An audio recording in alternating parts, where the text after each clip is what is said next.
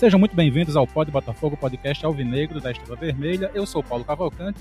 Eu sou o jornalista direto do futuro, André Rezende. E eu sou o menino problema da maravilha, George Grau. Eu sou o estagiário sendo anunciado com antecedência grupal. André, essa é a segunda vez que a gente grava esse programa, né? Segunda vez que a gente tenta gravar esse episódio. Pois é, meus amigos. Dias de luta, dias de glória. É, estamos aqui mais uma vez nessa tentativa maravilhosa de gravar esse Pod Botafogo com um convidado mais que especial, mas é, a gente vai tentar empregar toda a verve que a gente usou no episódio que se perdeu no limbo e tentar levar essa resenha que foi tinha sido muito boa, né? E a gente vai tentar repetir aqui ou quem sabe até fazer uma resenha melhor. Vai ser melhor, amigo.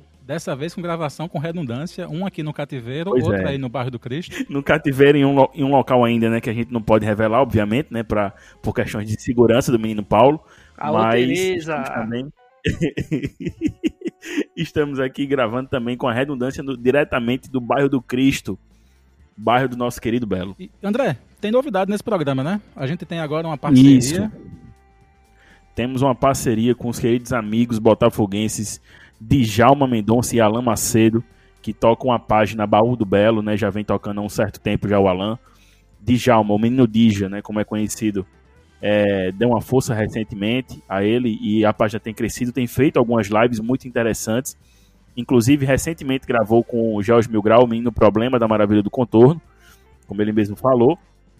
E a gente agora também está com essa parceria aqui no Pode Botafogo, né? A gente está com um, um, tipo de. um quadro de efemérides, né, Paulinho? Para falar um pouquinho da história do.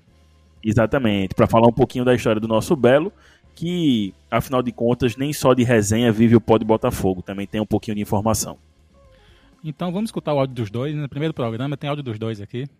Olá, amigos do Pode Botafogo. Agradecemos aqui o espaço da Dabal do Belo para que a gente possa trazer aqui alguns fatos históricos que envolvem o nosso Botafogo. Hoje trago um confronto entre o Botafogo e 13, realizado em 1940. O Botafogo era tricampeão paraibano e precisava vencer o 13 para ir para a final contra o Esporte. E o resultado foi que o Botafogo venceu por 2 a 1 e fomos à final, né? E o jornal A União descreve assim essa partida. Sob prolongada salva de palmas, aparece no gramado o esquadrão botafoguense. A assistência está presa de um sério nervosismo. Há um silêncio absoluto em face das expectativas dos torcedores. A esquadra botafoguense alinha-se com Pajé, Humberto, Euclides e Acácio, Rebolo, Holanda, Ronald, Castanhola e Cabral. O balão movimenta-se ao apito do juiz.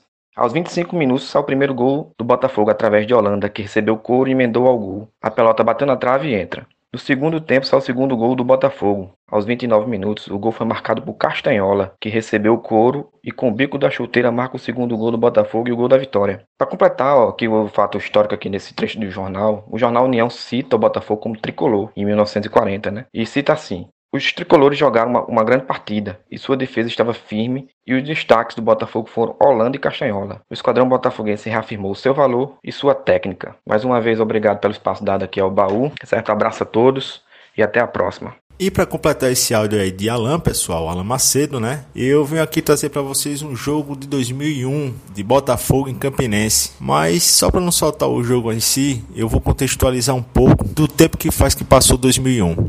Foi um ano que, não sei se vocês lembram, o programa da Xuxa pegou fogo no palco. Foi aqui também um ano que Carlinhos Brown no Rock in Rio levou muita engarrafada. A posse de Bush como presidente Teve aí a estreia daquela novela que faz muito tempo, Porto dos Milagres. Também foi um ano que o Oscar né, foi concedido ao filme Gladiador.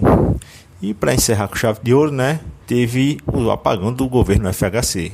Logicamente, não vou esquecer também foi o ano do 11 de setembro. Mas voltando ao jogo, o Botafogo, ele venceu esse jogo campinense por 6 a 1. Foi o jogo que levou a gente ao final do Paraibano contra o 13. Os gols do Botafogo foram marcados por Junandi, que fez 3, Alex Olinda, Chapecó e Batistinha. Foi um jogo muito movimentado, um jogo em que o Botafogo mostrou muita superioridade, certo? Mas, para vocês terem ideia, o Campinense jogou um tempo com um uniforme e outro tempo com outro uniforme. Para ver se pelo menos a mística ajudava a, a Raposa que não foi tão feroz naquele jogo, né? Para encerrar esse áudio, eu queria agradecer bastante aos meninos do Pode Botafogo aí por nos permitirem a participação para levar para o pessoal que é ouvinte um pouquinho do, dos nossos bons tempos na história, tá bom?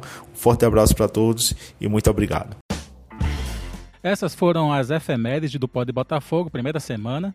Então, semana que Isso. vem, na próxima gravação, toda vez que tiver um episódio regular, a gente vai chamar os meninos para poder falar aqui, contar um pouco da história do clube e de vez em quando participar. Contar capítulos, né? É. Capítulos interessantes da história do Belo. Inclusive, o querido Djalma fez um, um apanhado histórico, não só do Botafogo, mas do ano, do Brasil, do mundo, né? Em 2001. Lembrou até. Da... clara do atentado. Buracast. É verdade. Boa. Mas, André, fiz um desafio para você na última gravação. A gente vai manter o desafio agora. Vamos, vamos manter. Ah, Você vendeu mantém. 600 livros em três semanas.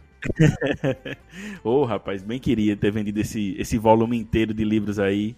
Minha conta bancária tá legal, mas é, eu vendi 40 livros nessa primeira remessa, né? Inclusive vendi recentemente, essa semana, na semana que a gente tá gravando o segundo Pode Botafogo com esse convidado mais que especial, que a gente vai revelar daqui a pouco. É, eu consegui vender mais um essa, essa semana, uma pessoa que entrou em contato comigo pelo, pelo Instagram. E eu tinha combinado com o Paulão, no, no episódio que se perdeu no limbo, que se a gente. Se eu vendesse mais 10 exemplares do, do livro Dias de Botalto, eu ia colocar um para sortear. E se eu vender mais 10, no caso 20, eu boto dois, né? Então fica feito o desafio aí, né? Pra galera. A gente vai dar uma um- força também lá no, Temos lá um no, jornalista. no Instagram. Temos um jornalista bom de matemática aqui, que de se vender 10 entrega um, se vender 20 doa dois, faz dois sorteios. Exato. Muito pois bom. é, é. Jório É. vai ganhar dois livros, Jório. Pois bem, fica aí pra você Eu- que tá em casa. Fala, procura André no Instagram, Badé Rezende no Isso. Twitter também, pra falar com ele e comprar, É. comprar o Ou Dias de então, ou Botalto. então no Pode Botafogo, né? No próprio Pode Botafogo também. Isso, ou no arroba pode rola. Mas aí André tá escondendo o convidado e ele esquece que tá no título do Ixi, programa. Isso. É, tá no título. Ele Eu tá fiz. abestalhado, bicho. Eu fiz, eu fiz, eu fiz mistério. É, é verdade, né? Eu fiz mistério no, no Twitter. Eu fiz mistério no Twitter. Mas apresenta que- ele aí, André. Apresenta o nosso É, convidado. disse, que foi, disse que foi um cara que foi um divisor de águas no, no Botafogo.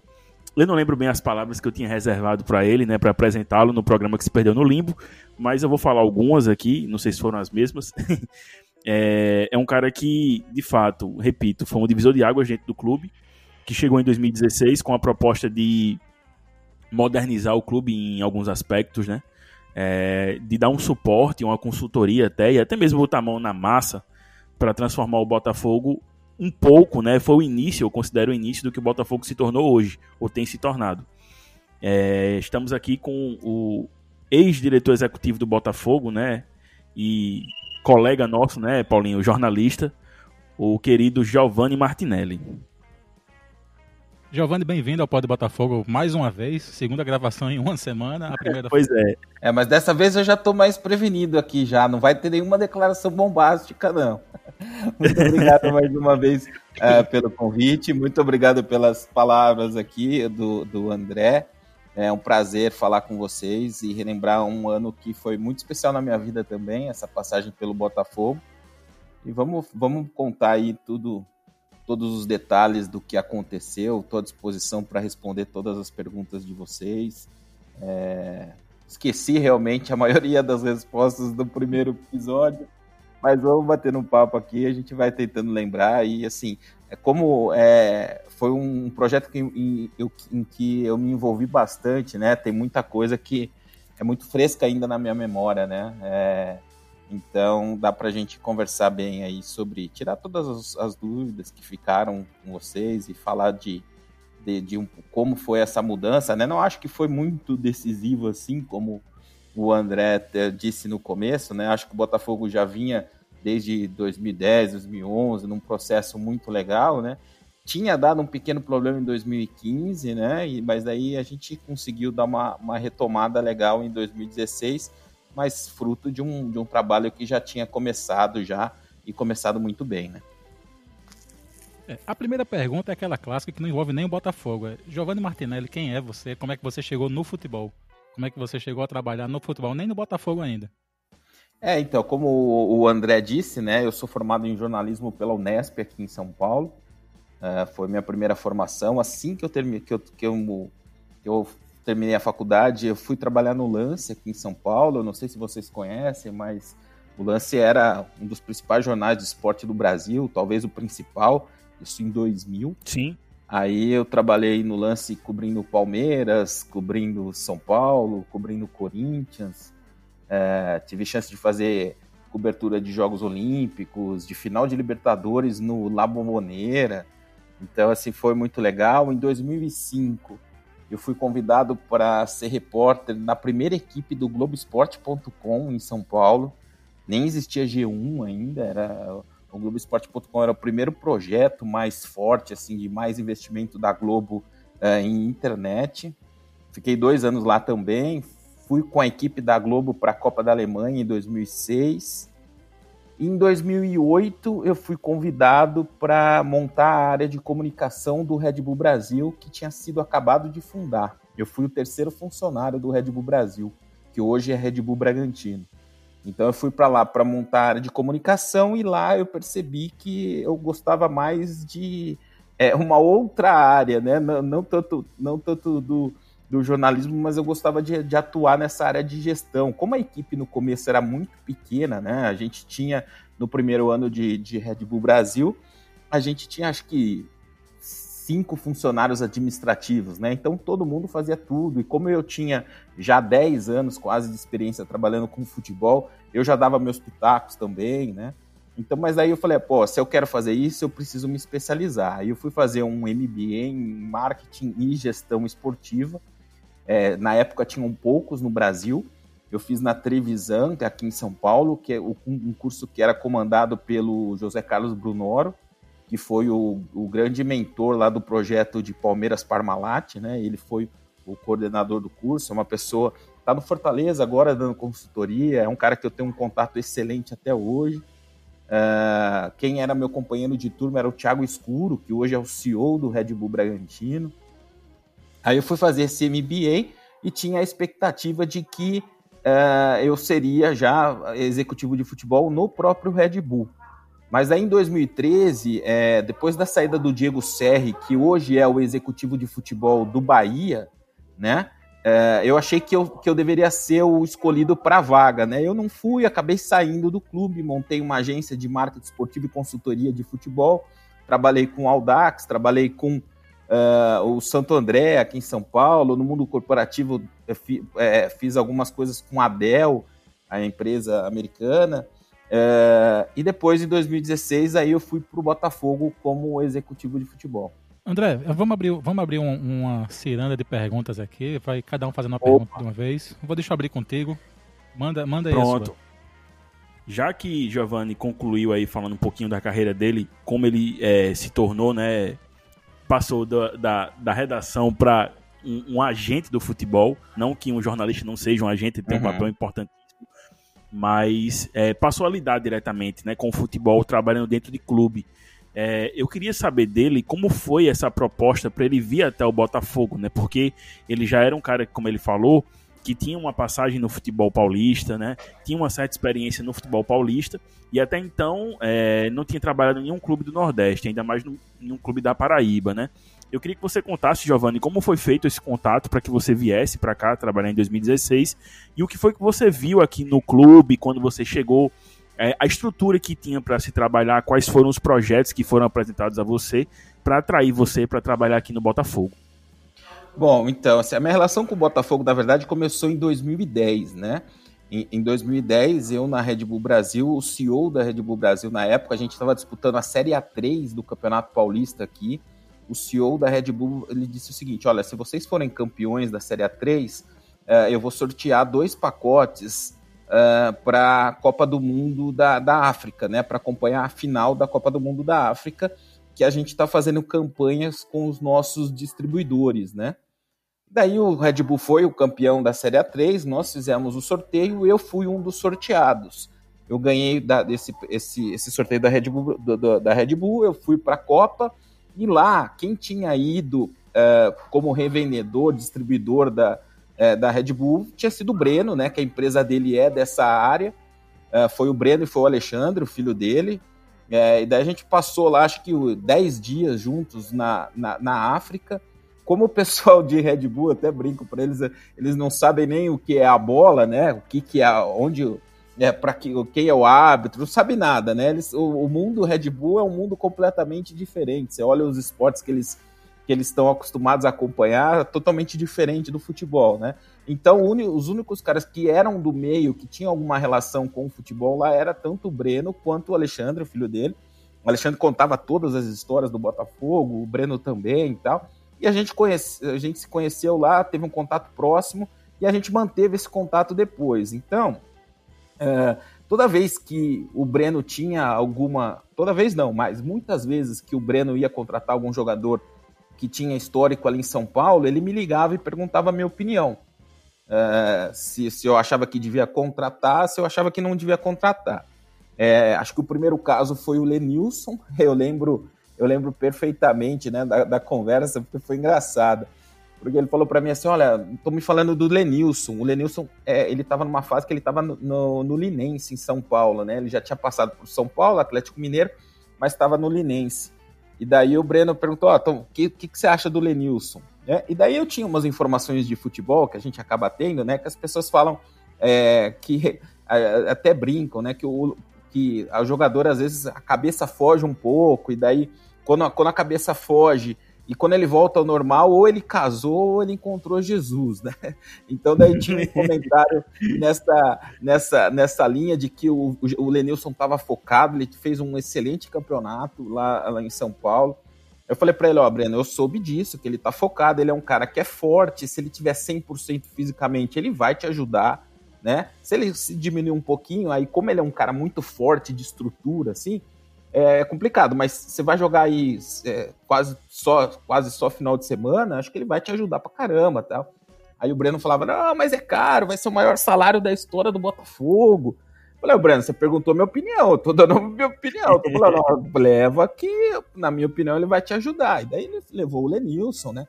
Uh, o Lenilson foi muito bem, Uh, não acho que ele, que ele levou, pela minha opinião, né? Depois, até convivendo com ele, uh, eu percebi que ele conversa com muita gente em toda a contratação, quando ele tinha que contratar alguém. Ele ouvia diversas pessoas, acho que ele teve o mesmo feedback que eu, te, que eu, que eu dei para ele, acho que ele teve de outras pessoas, né?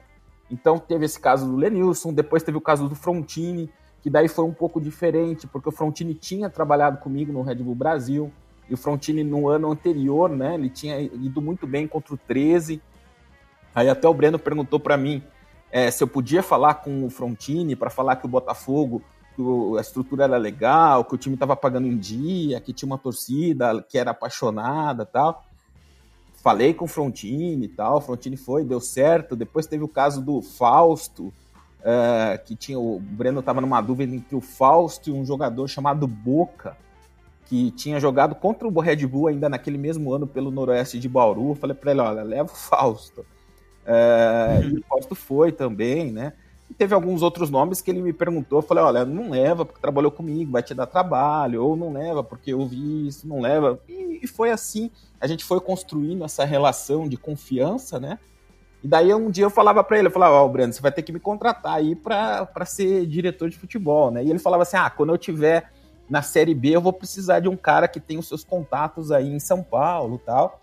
Uh, mas daí, em 2015, teve os problemas que eu fiquei sabendo depois, né, do Botafogo, o atraso lá do, do, do pagamento do, do é, João Pessoa de todas as torcidas, né, teve greves, que eu não sei se teve ou se não teve, mas teve o problema com, com os jogadores, e o Botafogo ficou sem o executivo de futebol, ele me ligou, perguntou se eu se eu estava disposto a ir, eu falei na hora que estava, e daí ele falou, ó, a gente vai começar praticamente do zero um, um trabalho aqui, uh, porque eu quero dispensar quase todo o elenco por causa da, da, da, greve, a gente vai ter que montar um elenco praticamente do novo, novo, eu quero que você me ajude porque você tem um, um, um conhecimento de marketing também em algumas outras uh, em algumas outras áreas tal. Eu falei, não, beleza, vamos, é o que eu mais gosto, né? Chegar no um final de ano para você planejar o ano seguinte. Eu gosto muito de planejamento, né? Eu lembro que ele me falou mais ou menos quanto ele tinha de folha salarial, eu montei uma planilha no Excel, coloquei assim, ah, vamos, vamos contratar três goleiros, dois laterais, e daí eu colocava o valor de, das negociações que a gente estava fechando, já diminuía no valor que a gente tinha no total, para ver se a gente conseguia chegar no, no valor certinho lá. E assim foi, começou. Fui pra, eu fui para João Pessoa sem conhecer ninguém. A única pessoa que eu conhecia é, era, era, o, era o Breno. E daí, pô, eu, aí eu conheci um povo, cara, espetacular, sem querer fazer média, assim. Todo mundo me tratou muito bem, principalmente depois dos dois primeiros meses, depois de eu, de eu, de eu ter dado uma bronca nos caras num grupo aí dos sócios do Belo, mas mas, mas foi, foi muito legal, todo mundo me recebeu bem, conheci umas pessoas incríveis no clube, pessoas que eu sei que estão lá até hoje, como o Pedro, Magazine, é, eu conheci o Varley, os caras espetaculares, né? Então eu acho que para mim foi, foi uma experiência incrível também. Jorge, você que também trabalhou na comunicação do clube, só que um ano antes, manda aí a, a sua pergunta para Giovanni. Aí tem a chegada de, de, Boa noite, primeiramente. Boa noite, bom dia, boa tarde. Dependendo de quem está escutando pode Botafogo. É uma honra mais uma vez receber Giovana aqui para um bate-papo curto, como foi o último. e gostaria de continuar essa história que Giovanni contou seu, quando conheceu o Breno, Alexandre e conheceu o Botafogo, né? E ele chegou ao Botafogo numa época que os patrocinadores eram estritamente os amigos de Breno, que é empresário, fora diretor é empresário, todo mundo sabe disso. E o Botafogo não tinha esse lado comercial, esse lado de marketing, né? E Giovanni não só chega, como tenta implementar o que agora está mais profissional. Não está perfeito, mas está mais profissional. Inclusive, Giovanni é responsável por trazer o Bato Cuscuz, que até hoje é um dos grandes patrocinadores do Botafogo. E a pergunta é com base nisso, né? com base no marketing. Gostaria de saber, Giovanni, quais foram as dificuldades e como era o cenário do marketing quando ele chegou ao Botafogo. E quais eram as dificuldades que ele enfrentou é, na gestão, porque ele, ele não veio para ser o, diretor de marketing, né? Que eu, pelo que eu entendi. Mas qual foi as dificuldades que ele encontrou e, com, e como estava a situação do Márcio naquele momento e como ficou após a saída dele? Então, assim, na verdade, é, é, eu volto ao que eu terminei de falar, que assim, não tinha dinheiro. Quando a gente chegou, não tinha dinheiro para nada, né? Porque assim, não tinha dinheiro para 2016 e, e, ainda tinha que pagar contas de 2015 por causa do atraso lá da, é, do, do, do, do João Pessoa de todas as torcidas, né? Eu lembro que você e o André tinham feito um trabalho muito legal no, em 2015. Eu lembro de ter conversado isso com as pessoas lá do clube. Acho que eu conversei com o André também. Acho que eu conversei com você também sobre isso, né? É, de, de, de, vocês ter, poderem ficar lá. Eu falei, eu falei que eu lembrei aqui em São Paulo, eu tinha visto o jogo é, do, contra o Botafogo do Rio na Copa do Brasil. E, e, antes do jogo eu vi o pessoal do Botafogo em programas de TV aqui de São Paulo tal. Falei, pô, muito legal isso, né, tal. E daí, por, por situações internas lá, não foi possível que vocês ficassem naquela época, não tinha assessoria de imprensa. Uh, a gente daí fez, fiz algumas entrevistas, a gente chegou no nome da Nádia. A Nádia, uh, a, a Nádia encontrou resistência no começo lá também, principalmente por ser mulher, mas acho que ela, ela entregou um, um trabalho muito legal e acho que deve, o pessoal deve reconhecer porque ela tá lá até hoje, né? Então, assim, nisso, o Bob chegou para mim para falar que queria fazer a TV Bela. Eu falei, Bob, não tem dinheiro, cara. Então vamos fazer o seguinte: eu acho que é legal, é o caminho, vamos fazer a TV Bela. Só que vamos tentar, você consegue fazer alguns programas, alguns projetinhos para a gente colocar no ar, gerar número e para depois de gerar número, fazer um projeto com números e chegar a empresas para viabilizar a continuidade da TV Belo. Uh, eu lembro que a gente, no final do ano, nós fizemos uma ação muito legal junto com o Bob, uh, que nós fizemos uma doação de brinquedos ali, pedimos uma, uh, uma doação de brinquedos para algumas, algumas empresas, torcedores tal, enfim, e fizemos uma distribuição numa comunidade ali atrás do Shopping Mangabeiro, o, foi o Gustavo, o Edson, foram entregar lá, o Djavan, foram entregar os presentes para as crianças. O, o, Bob foi para filmar, para aquilo que seria o primeiro programinha ali da TV Belo. Uh, então, assim, falei com, falei com, é, com, com o Bob sobre isso. E em relação aos patrocínios, até como eu disse, por essa experiência, né? O meu MBA é marketing e gestão esportiva, né? Então, assim, é, tinha Elizabeth, é, teve a reunião para renovar, eu fui na reunião tal. Renovaria de qualquer forma, mas eu estava lá. É, aí o Sérgio apareceu com o nome na, nessa época, Sérgio Meira apareceu com um contato do Armazém Paraíba, eu fui lá fazer o contato do, do Armazém Paraíba, conseguimos fechar com o Armazém Paraíba. É, tinha uma verba de marketing e uma verba ligada ao nosso projeto que a gente queria fazer lá, né? O projeto incentivado para as categorias de base, estava tudo no contrato. O Armazém Paraíba, eu tinha, eu tinha visto quais, quais instituições na Paraíba haviam sido beneficiadas é, por lei de incentivo nos anos anteriores e quais as empresas tinham feito aporte. E o Armazém Paraíba tinha sido uma delas. Então a gente chegou num acordo de que se o projeto fosse aprovado, o, o Armazém Paraíba iria é, participar, né, ia fazer o aporte de um determinado valor, que era um valor legal. É, aí a, surgiu o Bar do Cuscuz, me procuraram, até um cara de, de imprensa também que me, me, me procurou, eu fui lá, fiz o contato com o Bar do Cuscuz.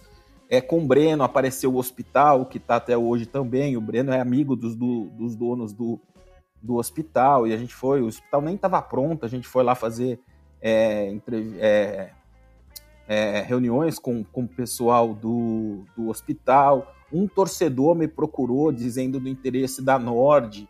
Nós fizemos lá a apresentação tal. Usamos uma apresentação baseada em números que o André fez em 2015, com exposição que o Botafogo teve na mídia, é, retorno de mídia. Foi, um, foi uma apresentação muito, muito bem feita.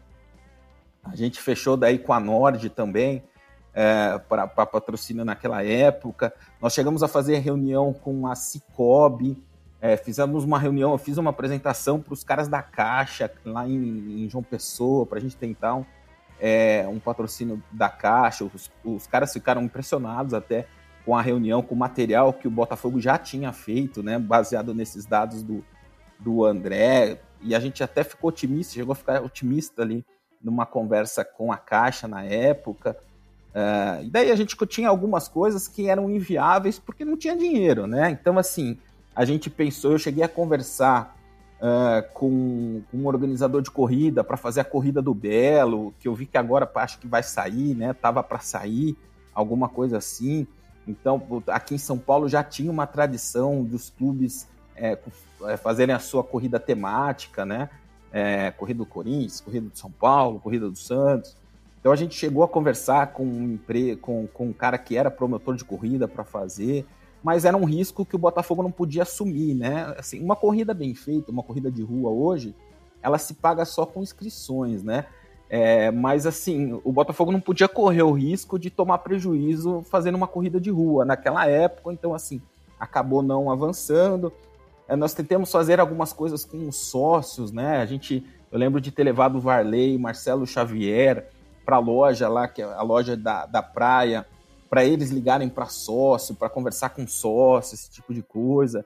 O Leonan começou a fazer um trabalho para para conseguir aumentar a rede de, de, benefício, de benefícios para os sócios, né? Com, com lojas, com, com várias é, lava-jato, com um monte de estabelecimento comercial é, de João Pessoa para que para aumentar mesmo, né, é, os benefícios para os sócios. Então assim a gente começou algumas coisas, fazer algumas algumas foram para frente, outras não. Teve uma que é, eu, eu nem falei isso na, na primeira, né, mas é, é, teve uma que, gente, que eu apostava muito, eu queria muito, que a gente tentou várias vezes, não conseguiu, não conseguiu colocar para frente. Assim, eu tinha contato com o pessoal da Ambev aqui, na época que fazia o, o movimento por um futebol melhor, né?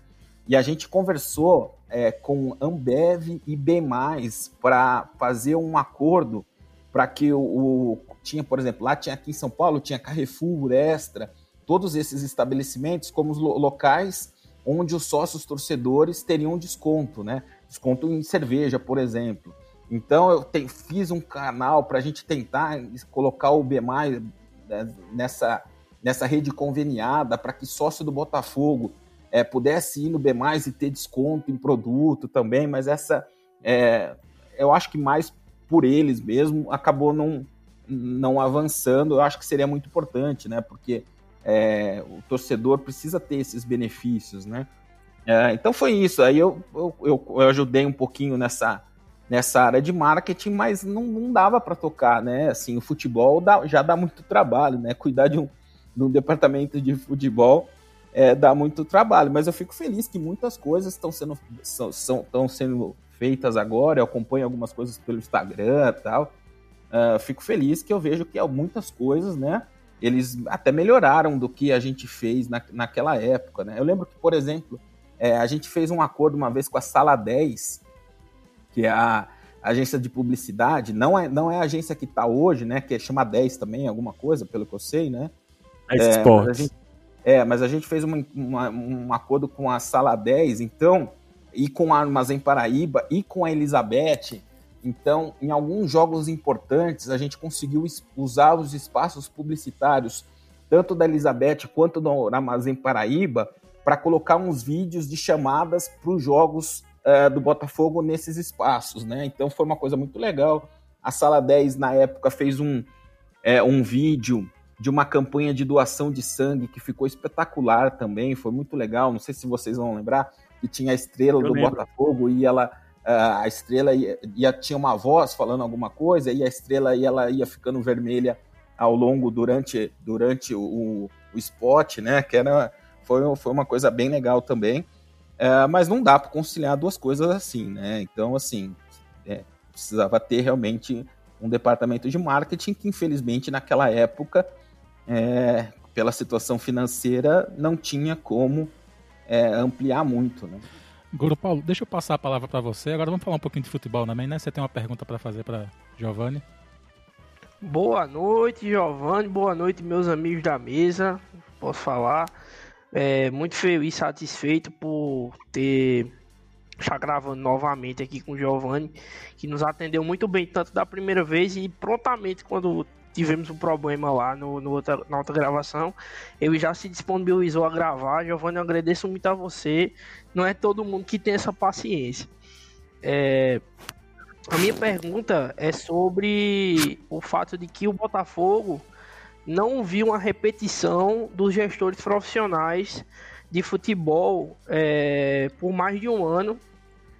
É, a gente teve Jurandir, Sérgio do Prado, você, Adi, quem mais? Teve. Acho que teve até outra pessoa também. Salles, né? É. Salles também, exatamente. E todo mundo que vai trabalhar no clube, assim como principalmente você que saiu de São Paulo, veio para aqui sem conhecer ninguém, pensa em trabalhar, acredito que em longo prazo. É, quais eram os seus planos? O que é que você. Por que você saiu da sua casa, do, do seu da sua cidade, em São Paulo, para vir pro Botafogo, o que, é que você pensou é, no clube a longo prazo? Complementando um pouquinho o que Goro Paulo perguntou, eu queria também que Giovanni falasse um pouquinho dos projetos que ele tinha pensado, né? Eu lembro muito um do da questão das metas para o sócio torcedor, né? Quando ele veio, eu lembro de uma entrevista dele para o Globo Esporte aqui da Paraíba falando justamente Todo mundo disso. tirou sarro da entrevista, falando que eu estava viajando. Mas acho que assim é, é um pouco a resposta para sua pergunta é um pouco a, a resposta do, da pergunta para o Goro, né? Como eu estava é, como eu estava conhecendo o clube desde 2010, né? É, eu via a, a, as coisas, conversava muito com o Breno. Então, assim, ó, eu vi um cenário e continuo vendo é, muito positivo por Botafogo, mas muito positivo. Uh, e eu achava que podia fazer parte, né? Que podia colaborar nesse cenário. Por que eu vi um cenário muito positivo? Porque, assim, é, o Botafogo está numa capital do Nordeste é, que hoje ele é o último clube, né? Até vou lamentar por causa do seu livro aí, ou, porque assim, vende logo o seu livro, porque não vai ter mais, né, para falar de Botalto, pelo que a gente está, infelizmente, pelo que a gente está tá vendo, né? Mas era o único time é, de uma capital. Você vai, pro, por exemplo, você vai para o Ceará, tem Ceará e Fortaleza. Você vai para Bahia, uh, tem Bahia e Vitória. Você vai para Recife, são três times, né? Tem CRB e CSA. Então, assim, é, ABC e América. O Botafogo está numa capital onde ele é o protagonista, né? Está numa capital que está crescendo, estava e acho que continua crescendo muito. Estava numa, num projeto que vinha, como eu disse lá no começo, acho que de 2010, 2011, de recuperação. Isso ia provocar, e acho que está provocando reflexo direto é, na quantidade de torcedores, né? Porque é, quando eu cheguei ainda tinha muita gente que falava, ah, o pessoal de João Pessoa é, aqui na capital é diferente, por exemplo, de Campina. Ah, o pessoal na, na, capital ainda tem muita gente que torce para os times grandes do Rio, uh, os paraibacas, né? É, e daí, é, não sei se ainda chamam, se ainda existe isso. Eu chama, confesso, chama, sim. Eu não sei que eu, eu, eu, eu confesso que eu não sei. Mas com o crescimento do Botafogo, conquista, né, com os bons resultados, falei, olha, a tendência é a torcida cada vez mais aumentar, né? Não tem essa divisão ali de, é, de é, como se de, de, um rival dentro do, da própria cidade, dentro da capital. Tem uma estrutura física excelente, né? A estrutura da Maravilha é, é, é muito boa e principalmente, né? Não tinha dívida, né? Não tinha tinha tinha dívida zero, né? Então assim, Botafogo, eu lembro que sempre me falavam isso, ó, Botafogo é um dos cinco ou seis times no Brasil que recebem da time mania.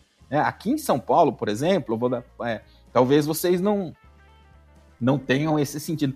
Ninguém sabe muito bem, assim, ninguém, nenhum clube faz campanha para time mania, nada, porque assim, eles, eles não veem esse dinheiro, né? Que vai lá para pagar os 500 milhões que os caras têm de dívida, né? É, então, não, o Botafogo, a time mania era uma das principais receitas do Botafogo.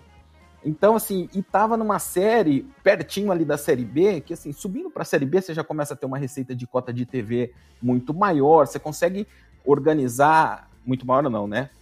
Maior, né? Porque não tem na, na série C. Maior, Mas enfim, não você... tem nada. É, então, você consegue organizar a casa. Então, assim, eu sempre vi o Botafogo com muito potencial. Por isso que eu falei, quando eu cheguei, eu falei, olha, o Botafogo pode ter, se mirar nos bons exemplos uh, e ter um grande número de sócios aqui, né? Uh, e, e para você ver como o futebol é, é muito é, é, é, muito ainda no Brasil volátil, né? É, naquele ano, o grande exemplo era o esporte, porque no ano anterior o esporte tinha terminado o brasileiro, se eu não me engano, na melhor colocação de um time nordestino na história. Foi nosso adversário na Copa do Nordeste, primeiro jogo, acho. É, e hoje, olha o esporte Hoje eu vejo, por exemplo, aqui de São Paulo, eu vejo os times é, Fortaleza e Ceará, os times é, do Ceará e, e, principalmente o Bahia como um, num patamar um pouco acima do esporte, né? É, essas coisas mudam muito. Inclusive, Giovanni, aproveitando esse, esse aparte que você fez aí sobre, sobre o esporte, é, eu li recentemente uma, uma reportagem feita pelo Rodrigo Capello, do Globoesporte.com, né, que acompanha a questão da prestação de contas e como é que estão os, os orçamentos do, dos clubes.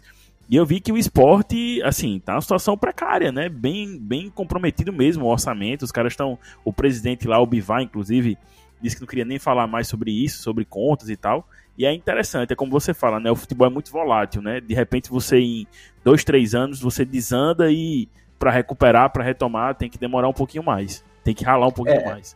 Por isso que o crescimento tem que ser sustentável, né? Então, assim, é, aquele ano ali, se a gente. Eu tenho certeza, por exemplo, que em 2016, se o Botafogo tivesse subido, vamos entrar nos traumas aqui, até achei que o Goro ia né, já já falar do, do Gênesis na primeira pergunta, já ele deu uma segurada, né?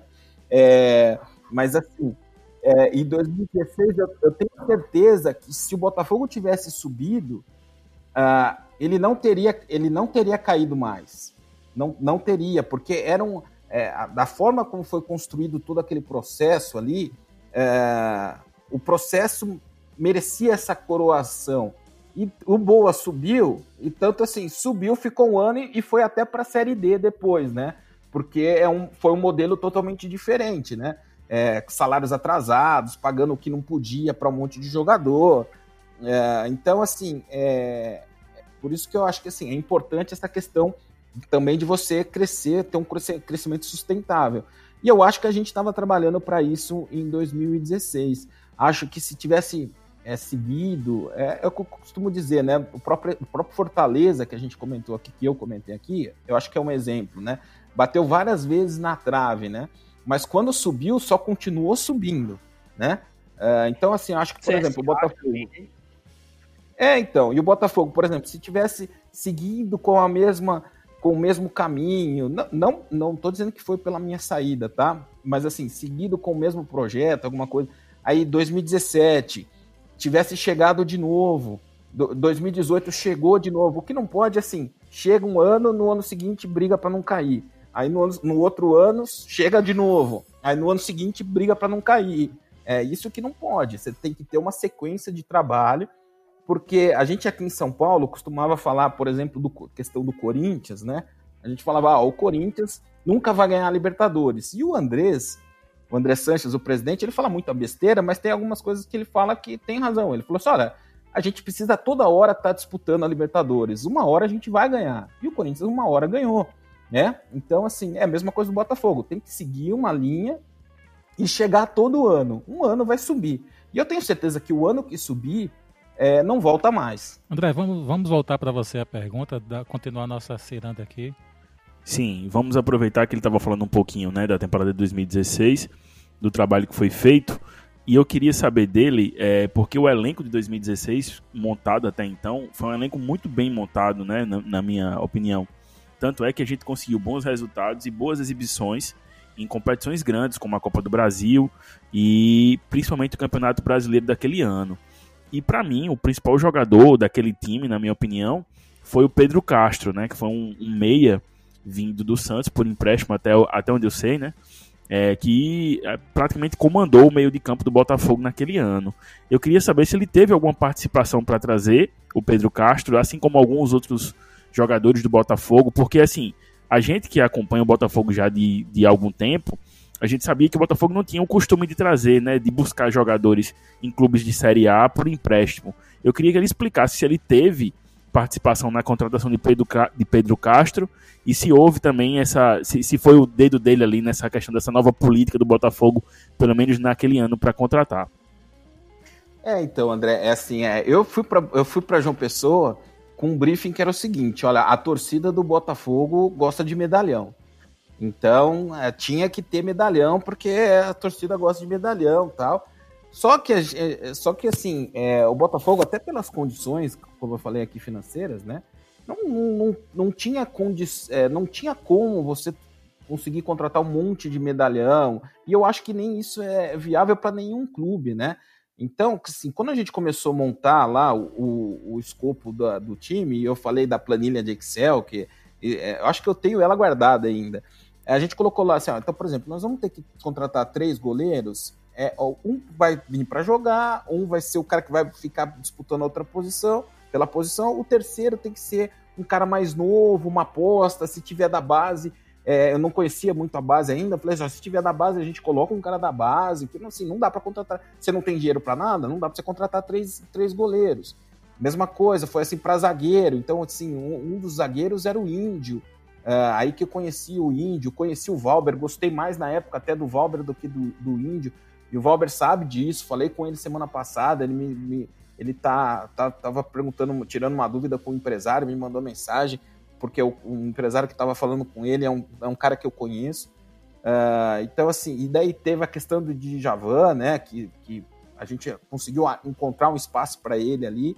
E, e, e, respondendo especificamente do, do Pedro Castro, é, eu acho que assim, a contratação do Pedro Castro é um modelo que tem, tem que ser usado é, para todos os clubes em todos os lugares do mundo. É, como, como que surgiu essa contratação do Pedro Castro? Né? Eu o conhecia aqui do Santos, ele foi muito bem na, nas categorias de base do Santos, foi campeão da Copa São Paulo, capitão do time, só que ele estava naquela transição base profissional que não é todo mundo que consegue fazer de uma, de uma forma assim é, perfeita, né? O cara sai da base e já tá pronto pro profissional. A gente sabe que não é assim. Especialmente um clube do tamanho do Santos, assim, especialmente num clube com uma característica que o Santos tem de assim, como o Santos dá muito espaço para molecada, né? Dá muito espaço para quem é da base, também tem uma cobrança muito grande em cima deles, né? Então, assim, todo, todo jogador que sai da base do Santos, a torcida quer que seja um novo Robinho, um novo Neymar, né? E nem todo jogador tem é, é desse nível, né? Uh, então daí eu sugeri o nome do, do Pedro. Aí o que, que aconteceu? É, o Itamar, que era o técnico, né, o Itamar Chula, ele falou com o Ricardinho, que tinha trabalhado com o Pedro Castro no Paraná, falou com. Uh, o Itamar conhecia o preparador físico do Santos, do, do Dorival Júnior, que estava lá, fez o contato com o preparador físico e com o próprio Dorival Júnior para pedir informação sobre o Pedro, do Pedro Castro. O Breno fez aquele processo que eu falei que ele fez comigo no caso do, é, do, do, do Lenilson, né? Falou com várias pessoas que ele conhece do meio do futebol e todas as informações foram positivas, né? Uh, então, assim, vamos atrás do Pedro, decidindo, né? Vamos atrás do, do Pedro Castro. Daí, é, eu só fiquei sabendo isso depois. É, eu descobri que o empresário do Pedro Castro era um cara que jogava futebol comigo em São Paulo. Era um amigo meu. Ele, ele é da agência hoje, por exemplo, que é, cuida do Rodrigo, que foi para o Real Madrid.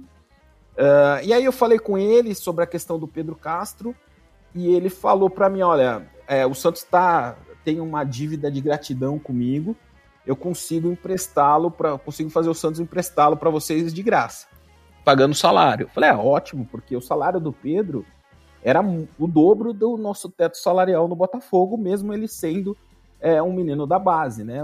Por isso que muitas vezes tem esse tipo de dificuldade de empréstimo de jogadores de grandes clubes, né? Porque mesmo o menino que é da base, um cara que foi bem na base, ele chega no profissional com um salário muito alto já, né?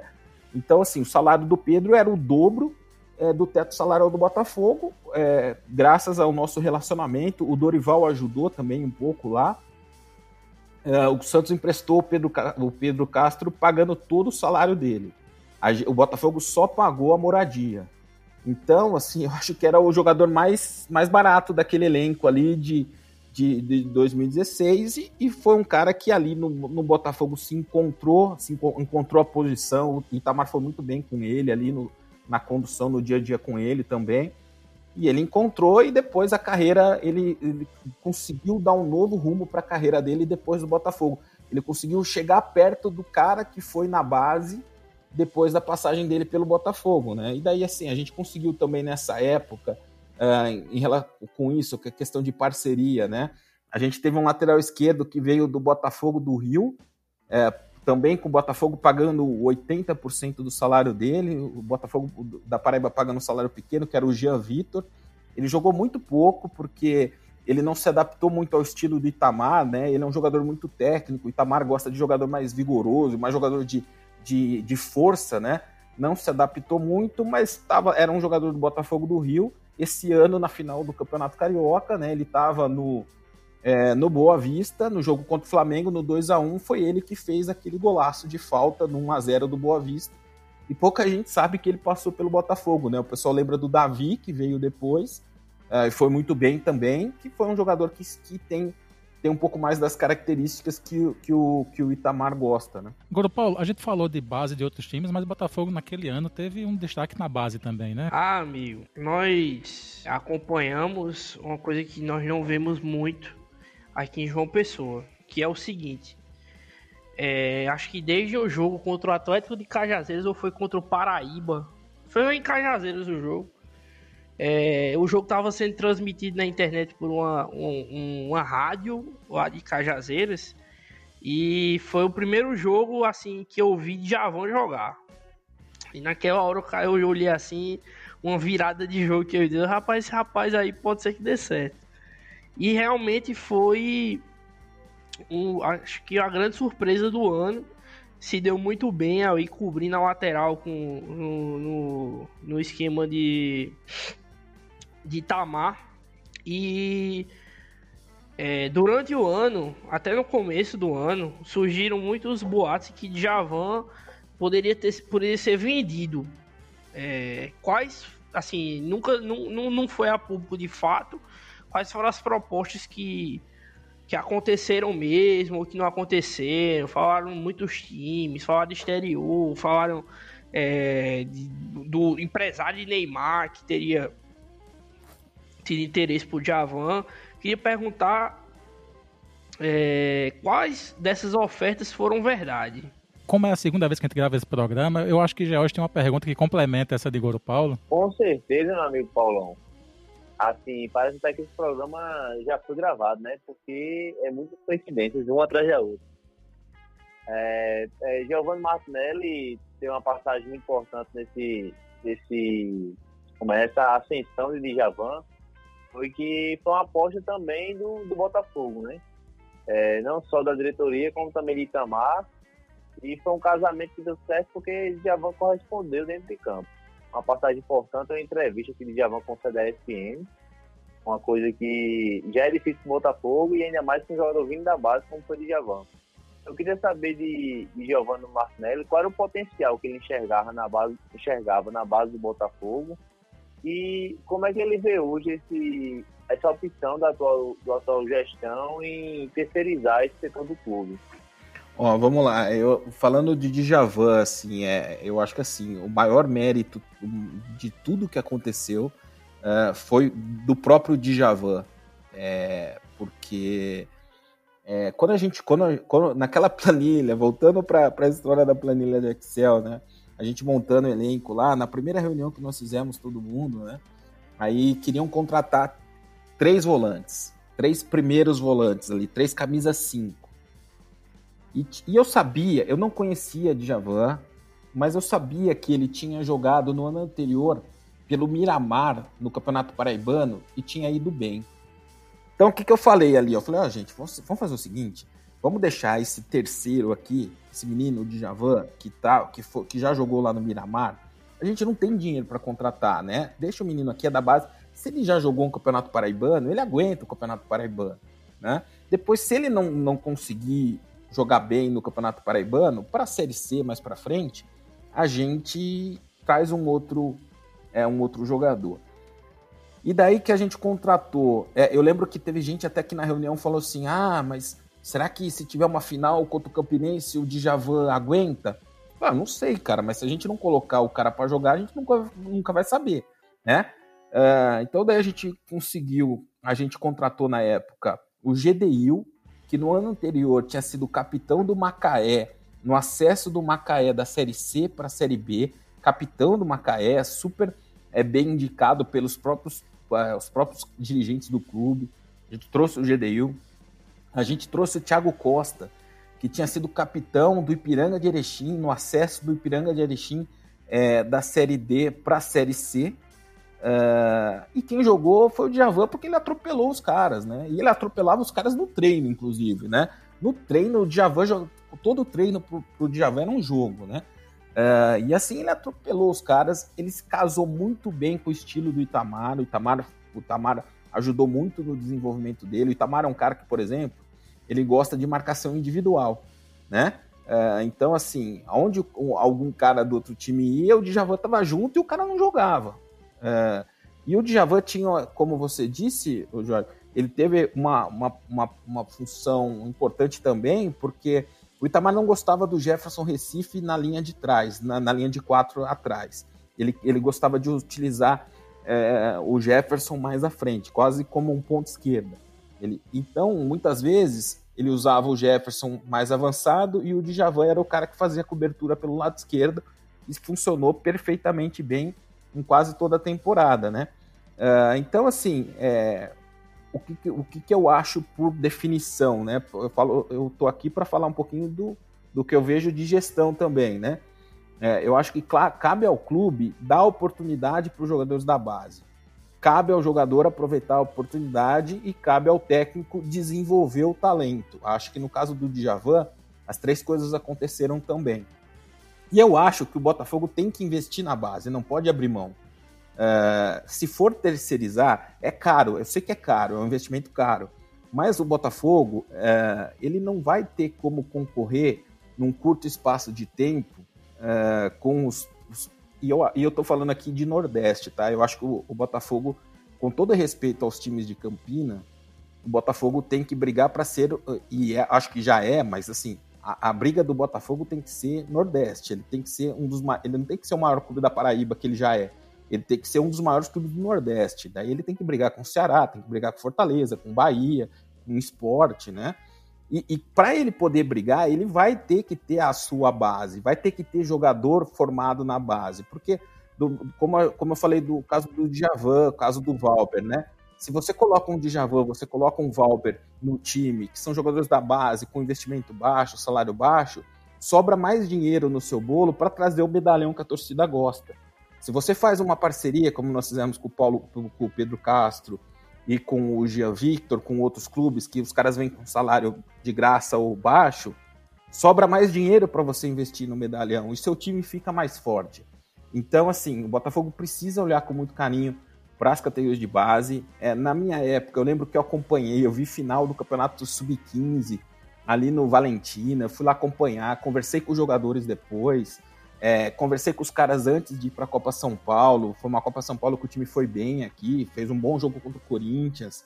É, a gente queria aproveitar mais jogador da base. Tinha um jogador que no ano anterior tinha jogado algumas partidas. Não sei se você vai lembrar, André. É, ele chegou a jogar com o Vilar, é, um atacante que era do Ceará. Chegou aí bem em alguns jogos, eu esqueço o nome dele. É, mas a gente queria aproveitar, mas ele pediu para voltar para o Ceará por questão pessoal, esqueci o nome dele agora. Teve o caso do Gianotti, que não conseguiu ficar por, por falta de acordo ali com, com o Souza na época, mas seria um cara que poderia ter dado, é, ter tido mais oportunidade ali também, né? Teve o João Pedro, uh, o volante, tinha o Marquinhos, o volante, que precisava de ajuda. Aí que eu, quando eu falo com, no lance lá do, do projeto incentivado, né, que a gente tentou fazer, né? Como o Botafogo não tinha essa, essa receita para as categorias de base, a gente pensou em fazer um projeto de incentivo para as categorias de base. Muitos clubes aqui em São Paulo tocam a base com projeto de lei de incentivo, que projeto de lei de, lei de incentivo, você não pode pagar salário de atleta, mas você pode pagar salário de staff, por exemplo. Então, assim, o Botafogo poderia contratar técnico, preparador físico, psicólogo, assistente social, tudo isso uh, nesse projeto de lei de incentivo que nós fizemos, enviamos para o Congresso, para o Ministério do Esporte. Uh, e depois que eu saí, eu não, não tive muito certeza do acompanhamento, de como foi. Eu sei que ele não foi nem avaliado lá. E daí ele não. Eh, quando você manda um projeto desse, você tem que mandar toda a documentação uh, para o projeto, para o Ministério, de CND, todas a estatuto do clube, ata das últimas assembleias, balanços, você tem que mandar tudo isso para eles. Nós mandamos, mas eu não sei se, por exemplo, se na época na, que eles avaliam lá, é, tem algumas reuniões mensais para avaliar os projetos. Eu não sei se no mês, por exemplo, uh, que eles foram avaliar, a CND não estava no dia, não estava pronta. Não sei o que aconteceu. Infelizmente, uh, o projeto não evoluiu, mas eram era um projeto para melhorar a estrutura ali da base, para o Botafogo ter o certificado de clube formador, porque daí, a partir do momento que o Botafogo tem o certificado de clube formador, ele não precisa fazer contrato de profissional com esses atletas da base. Ele pode fazer um, um, um termo chamado contrato de formação, é, que tem bem menos é, é, jurídicos mais pra, na sequência se tiver algum tipo de problema. Né? Então, é isso é, eu acho que o Botafogo tem que, tem, que, tem que comandar sua base ou então fazer parcerias com pessoas totalmente indôneas, né?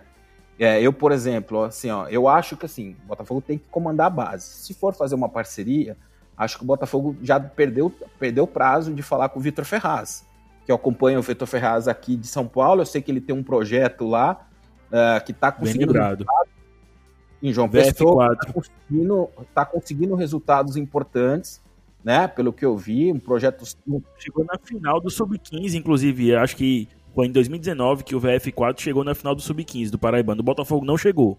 e eu vejo, eu vejo o Vitor Ferraz falando direto que está mandando jogador desse projeto para outros clubes aqui. É, já mandou jogador para o Grêmio, tem um jogador no Santos que é desse projeto também, né? Uh, então, assim, chama o Vitor, é torcedor do clube, e fala: Ó, oh, Vitor, é o seguinte, vamos, vamos fazer uma parceria aqui. Eles jogam com o Botafogo. Se for vendido lá na frente, cada um tem a sua participação totalmente transparente, né? Fala qual que é o esquema, quem vai ser responsável por cada coisa, mostra para todo mundo, faz um negócio sério, porque o Vitor é um cara muito sério, pelo menos essa sempre foi a impressão que ele me passou. É um cara que gosta do clube e ele, com certeza, é, os jogadores desse projeto vão ter acesso a campeonatos muito mais legais, muito mais importantes, através do Botafogo, do que como o VF4, que é o nome do projeto, que eu acho que é isso, né? Então, assim, se for para fazer parceria, tem que ser é, com um esquema assim. Mas assim, o que, que esse projeto do Vitor me mostra também? Que dá para fazer, né? Se ele começou do zero, sem um nome de um clube como o Botafogo, e tá fazendo, e tá gerando, porque tá mandando jogador para outros clubes, dá para fazer, né? Precisa um pouquinho de vontade, precisa de um pouquinho de investimento, né? E, e, e eu acho que é assim, fundamental ter um trabalho de categoria de base para você colocar ali. Você, você começa um trabalho para montar, de, eu tenho um modelo de, de fluxo de, de, de formação de elenco, que eu, eu, eu tinha até pensado para o Botafogo, né? Mas se você tem é, um trabalho de base com é, bem feito, bem estruturado, você começa no primeiro ano com três jogadores das categorias de base. Aí, no segundo ano, esses três, eles já não são mais jogadores da base, ele já, você já coloca eles como apostas. E daí abre espaço para mais três, quatro, cinco da base. Em uns quatro, cinco anos, você tem quase 50% do elenco formado na base. Isso te, dê, te dá mais fôlego financeiro para você contratar os 14 jogadores que jogam mais de 50% dos jogos todo ano em toda competição, qualquer que seja o clube. Isso é um estudo que eu tenho também. Qualquer que seja o clube, são 14 jogadores que disputam mais de 50% dos jogos. Então você não precisa contratar 25, né? Você contrata os 14, investe nos 14, usa a base, usa a aposta que vem mais barato, né? Então acho que esse tem que ser o caminho empréstimo. Eu lembro que uma coisa que me orgulha muito do Botafogo, é, em cima desse raciocínio aí que eu falei para vocês, é, eu lembro que quando eu saí eu tinha esses números certinho na minha cabeça. Hoje, hoje esse tipo de coisa já, já não é, já não tenho mais, admito. Mas se eu não me engano, em 2015, o Botafogo durante o ano aproveitou, se eu não me engano, 57 jogadores. Uh, em 2016 foram 38, 37, alguma coisa assim. Cara, são 20 jogadores a menos. Quando você fala o que são 20 jogadores a menos, são 20 rescisões contratuais a menos. Isso tem um impacto no, no, no, no business, né? No negócio muito grande, né? Respondi sobre o Djavan e sobre a base? Eu tô extremamente satisfeito com a resposta, inclusive. É, até porque a gente e comentou... É Oi? E essa é nova, eu não tinha falado do Vitor Ferraz no primeiro, não. É verdade, é verdade. Eu ia até complementar, mas justamente com, esse, com isso aí, que é, eu andei conversando com o pessoal quando teve, eu não sei se você viu, o, o boato que Sven Goran Eriksson viria para o Botafogo para assumir a base. Ele colocaria os emissários dele para assumir a base. E começou a rodar é, várias vários boatos de como seria o acordo. Aí eu fui conversar com, com o pessoal que já tinha passado por essa situação. E o pessoal falou, tipo, o Botafogo tava dando, digamos, 70%, dava a estrutura e ficava com, digamos, 30% do passe do jogador. Dos jogadores que, que eventualmente fosse, fosse formados pela base. É, mas com o Erickson provavelmente seria até mais para ele, né? Menos pro Botafogo. É, e a gente vê esses times, por exemplo, o Figueirense tá aí quebrado, mas vende jogador por, sei lá, 500 mil, 1 milhão. Todo ano vende pelo menos um jogador. Consegue tirar quantas folhas salariais só com investimento de base que eu deve investir, sei lá, 400 mil no ano, né? Porque para você, até mais, né? Porque é uma base maior, mas você investe um dinheiro para o Santos. O Santos nunca, na história do Santos, vai conseguir investir mais dinheiro do que o Santos ganhou com as vendas de jogadores que estiver na base, não é mesmo? Então, assim, imagine como é que o Botafogo, o Botafogo é totalmente incipiente nesse, nesse, nesse aspecto. Imagine o que o Botafogo está deixando para trás, né? Eu vou dar alguns exemplos para você e até responder o que você perguntou que eu não respondi, peço desculpas, né? É, quando eu estava em 2016, o Djavan, a única coisa que eu soube é, proposta do Havaí. É, não sei quanto foi, não sei por que, que não deu certo, porque não, não, a decisão não foi minha e eu acho que não tinha que ser. Ele é um patrimônio do clube, é, quem tem que decidir são as pessoas que eu, o executivo de futebol, seja ele qual for, ele passa. Ele pode dar uma. Se alguém pedir opinião, ele dá opinião, acho que é o papel dele. Mas a decisão nesse tipo de coisa tem que ser do clube. Né? Então eu não tive. O que eu ouvi depois, por coincidência, do Havaí, é, eu conversei com o presidente do Havaí uma vez em Campinas, eles estavam jogando aqui, eles estavam procurando um gerente de futebol, foi bater um papo com ele lá.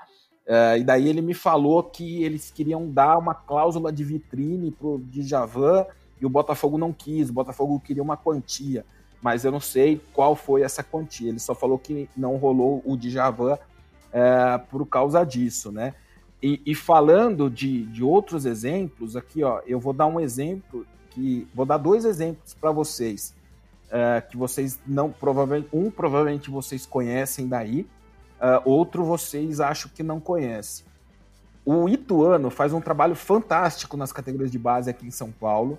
Fazia com Juninho Paulista é, como gestor, investia muito na base, dava trabalho para os grandes na, na base.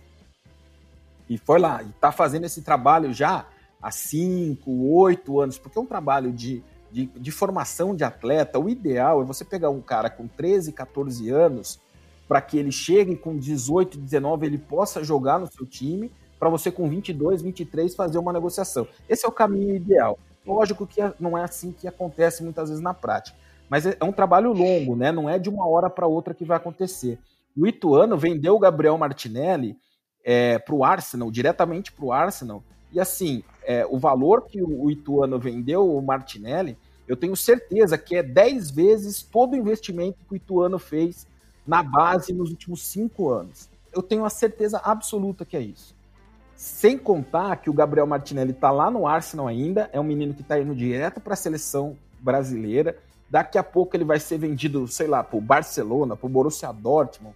Tem mecanismo de solidariedade, 5% de todas as transferências para quem participou da formação do jogador. Mais dinheiro que vai entrar na conta uh, do, do, do, Ituano. Vocês aí na Paraíba têm um exemplo do Hulk, né? Se não me engano, o Serrano voltou a existir por causa do mecanismo de solidariedade do Hulk, né? Uh, acho que é isso, se eu não me engano. E aqui em São Paulo, outro exemplo também, o Novo Horizontino. Faz... também, né?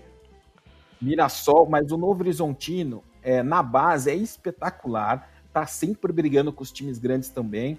E o Novo Horizontino, há dois anos, ele emprestou um atacante chamado Rodrigo, que não é esse Rodrigo dos Santos, é um outro Rodrigo, emprestou para o Palmeiras, para o Palmeiras disputar um campeonato mundial. Uh, esse, esse menino foi disputar um Mundial Sub-17 com o Palmeiras, se destacou. O Real Madrid comprou esse cara do Novo Horizontino também por um valor muito alto, né?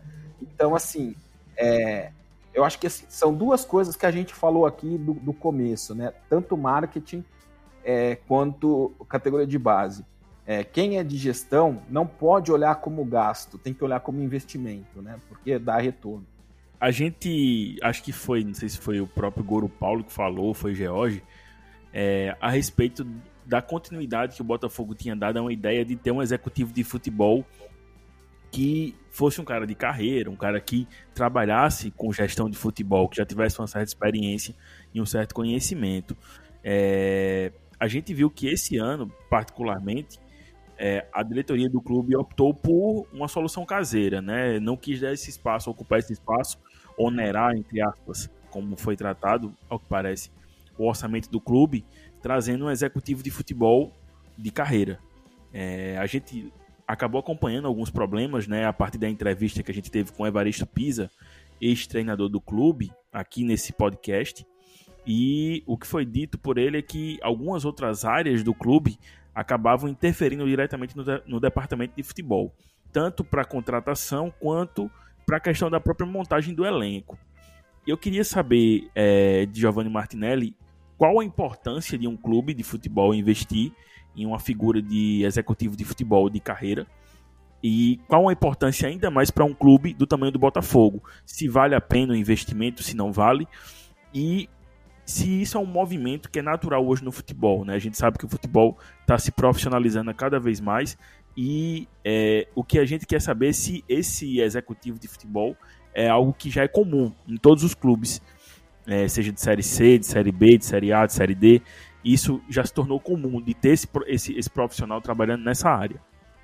Não, isso, isso hoje já é uma determinação por lei. Essa, essa questão é uma questão bastante sensível, né? mas hoje, principalmente para a Série A e Série B do Campeonato Brasileiro, é, os clubes têm que obedecer o manual de licenciamento de clubes da CBF. E no manual de licenciamento de clubes da CBF é, já está lá que é, o clube tem que listar um executivo de futebol. A questão é que a, a, a do executivo de futebol ainda não é regulamentada. Tem um projeto em Brasília andando para regulamentar essa função de executivo de futebol, para dizer quem é o cara que pode ser o executivo de futebol e assinar o caderno de licenciamento lá de, da, da, da CBF. Hoje, como funciona? É, por exemplo, existe a ABEX, que é a Associação Brasileira do dos Executivos de Futebol, que é presidida pelo Cícero Souza, que é o gerente do Palmeiras. É um cara super bacana, um cara muito legal. Uh, e é, quem é sócio da ABEX hoje é considerado apto a ser um desses executivos. Tem o curso da CBF de para executivo de futebol, que o Salles fez, que a Gleide fez. Então, assim, é uma obrigação. Deixou de ser uma. Ah, eu, ah, eu vou colocar. Não é mais um, uma coisa que, ah, olha como eu sou legal, meu clube tem um executivo de futebol. Não, assim, seu clube não é legal se não tem.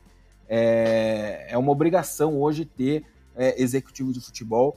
É, os, os clubes precisam entender qual que é o papel do executivo de futebol, o técnico precisa entender qual é o papel do, futebol, do executivo de futebol, uh, porque também é uma relação que ainda está sendo construída. É, o técnico, é, o técnico sempre por muito tempo foi acostumado a ser o, meio que o dono do clube, né? Ele, ele que manda em tudo, ele que decide tudo e não pode ser. O técnico tem que ficar trabalhando 16, 18 horas por dia pensando no time, pensando no adversário, pensando em treino, esse tipo de coisa. E as outras questões têm que ser resolvidas pelo executivo de futebol. Uh, eu não sei exatamente como como está a situação do Botafogo, né? Eu depois que eu saí em 2017, pelo menos, principalmente eu me desliguei muito, passei a acompanhar 2018 pelo Sales, mas o que eu digo é o seguinte, é muito mais do que também ter a função é ter o processo, saber quem é quem e ter o respeito do grupo de jogadores. Em 2016, por exemplo, eu era executivo de futebol, mas eu trabalhava muito diretamente com o Breno. Que o Breno, assim, não é um cara que quer ser presidente do Botafogo, ele nunca quis, pelo menos para mim ele falou que nunca quis. É um cara que tem muito contato no, no meio de futebol. Ele só não pode estar no dia a dia, não podia estar no dia a dia pelos compromissos com a empresa dele. Mas ele é um cara que os jogadores respeitavam, né? Isso que precisa ter. Precisa ter pessoas no clube que os jogadores, a comissão técnica respeitem.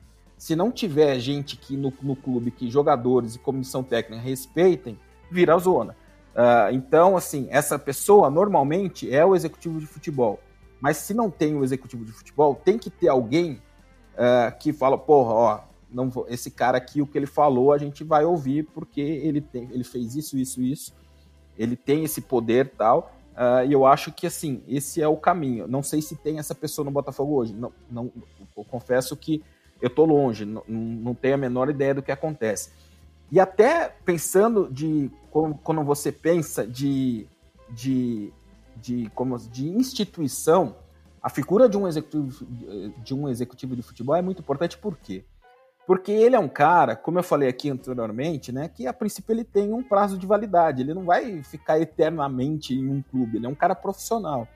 Então, ele pode tomar algumas decisões é, que são, por exemplo, impopulares, que muitas vezes o cara que é estatutário, o próprio presidente, é, ele fica com receio de tomar porque ele vai na padaria no dia e ele conhece todo mundo, e o cara vai falar, ah, presidente, você tomou essa decisão, não sei o quê, vai falar pro outro, ah.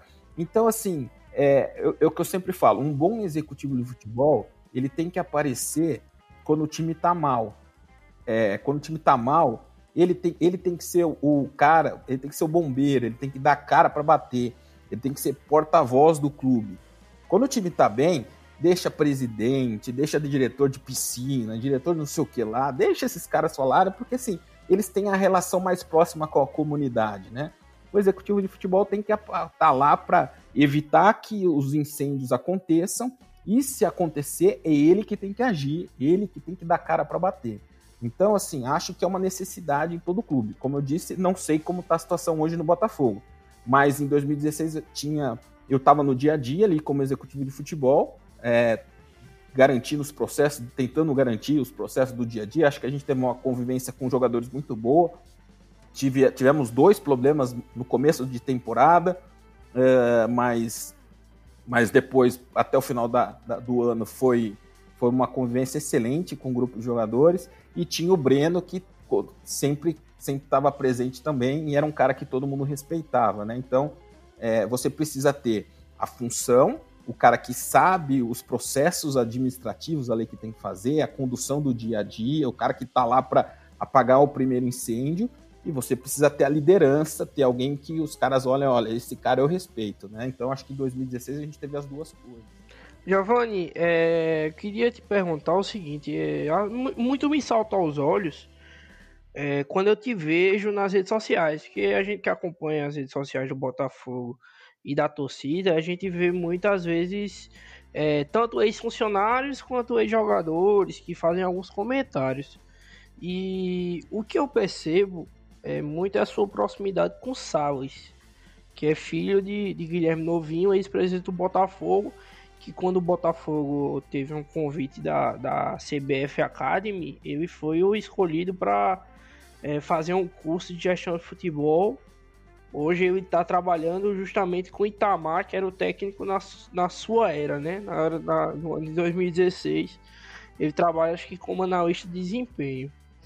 É, você acha que uma parte do futuro do Botafogo passa pelas mãos de uma pessoa, tanto que esteve na gestão, é, que tem um, um pai é, ex-presidente, que tem um, que tem uma relação óbvia com o clube, é torcedor do Botafogo, acho que a gente não pode afastar isso. Claro que profissional de futebol dá uma afastada do time que torceu, né? Acho que você mesmo é, deve ter um time do coração que terminou tendo, se afastando um pouco, né?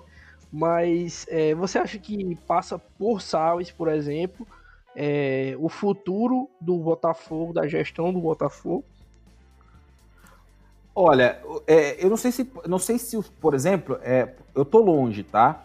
Uh, então, assim, eu não posso dizer se existem outras pessoas capacitadas uh, para seguir os, para ser o futuro do Botafogo. Eu dizia na época do Salles, porque ele estava no dia a dia e eu o conhecia. E ele é, sempre foi um cara com uma visão muito boa, é, um cara muito esclarecido e um cara que tem uma coisa que eu gosto muito é um cara que gosta de estudar, de aprender, né? Então, assim, você falou do curso aí da, da, CB, da CBF Academy. O ano passado, o Salles veio aqui, eu encontrei com ele em São Paulo, no Conafute, que é o principal evento de gestão e marketing esportivo no Brasil hoje.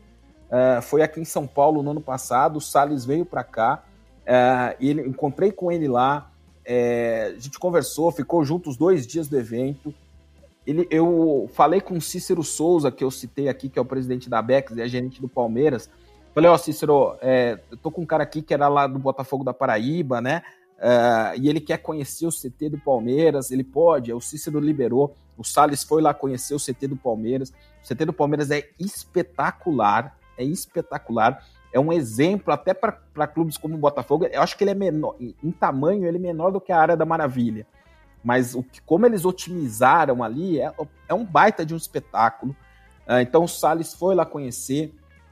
Eu falei, acho que eu falei aqui, né? Em 2000, 2017, você falou dessa questão de postura em rede social tal, né? Depois que eu saí em 2016, principalmente em 2017, eu procurei me afastar do Botafogo. É, então, assim, para evitar comentário, né? De que, ah, que, que Giovanni fica cavando lugar, tal, não sei o quê, fica cornetando porque saiu. Então, assim, 2017 afastei totalmente. Eu voltei a acompanhar algumas coisas em 2018 porque o Salles estava. Então, assim, falava direto com ele, ele me perguntava algumas coisas de São Paulo, de jogador, me perguntou alguns. Quando o Botafogo classificou para o jogo do mata-mata, ele me ligou logo em seguida para falar com, para pegar o telefone do Léo Franco, que era o gerente do Botafogo. Eu fiz o contato para eles conversarem, para ele acertar com o Léo Franco como ia fazer logística. Ele queria treinar no, no estádio, no Santa Cruz na véspera, conseguiu. Então, assim, passei a, a acompanhar. Tenho uma amizade muito boa com ele. Acho que ele é um nome muito bom. Acho que ele é um cara que. Eu até, eu até falava assim, ó, em 2016, falava, acho que o Salles é o futuro do Botafogo. acho que o futuro chegou rápido, né? Que em 2018 ele já estava. Agora, assim, não sei dizer se tem outras pessoas capacitadas para assumir uma função como essa. Não conheço as pessoas que, que comandam o Botafogo hoje. Conheço as pessoas que são da minha época. Se perguntar para mim, Sala está capacitado? Sala está capacitado. Jorge, é, você está muito quieto, você tá muito quieto aí, faça uma eu tô, pergunta. Eu tô meio, meio avulso aqui, falando pelo celular, um negócio completamente sem saber minha, minha vez de falar, né, na verdade. Mas já que, que eu estou agora com minha, meu espaço de fala, eu gostaria de fazer mais uma pergunta a Giovanni Martinelli em questão dos medalhões. Quando ele estava aqui em 2016, foi muito ventilado nos bastidores obscuros da Deep Web que um nome, um nome para ser cotado como medalhão do clube seria o do argentino De Federico, né? Que teve uma passagem para o time de São Paulo e foi ventilado esse nome. É, eu já, já tive alguns spoilers na primeira conversa sobre isso, mas gostaria de aproveitar o momento para fazer um paralelo, né? Que é o momento atual, onde os grandes nomes do time são Léo Moura e Felipe, dois medalhões, passagem no futebol carioca, né? Uma passagem maior no futebol carioca, e Felipe no futebol paulista.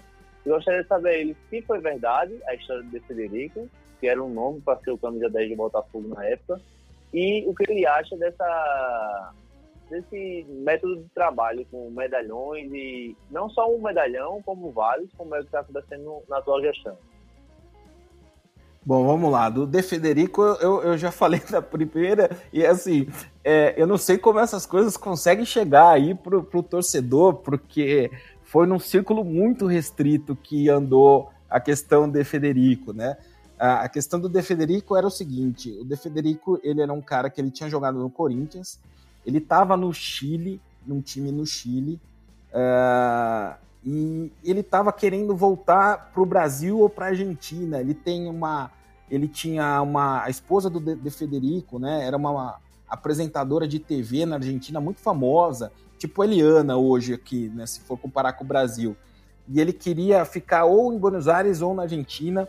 É, eu tinha um amigo que trabalhou com ele no Corinthians e fazia algumas coisas para ele a gente viu essa possibilidade.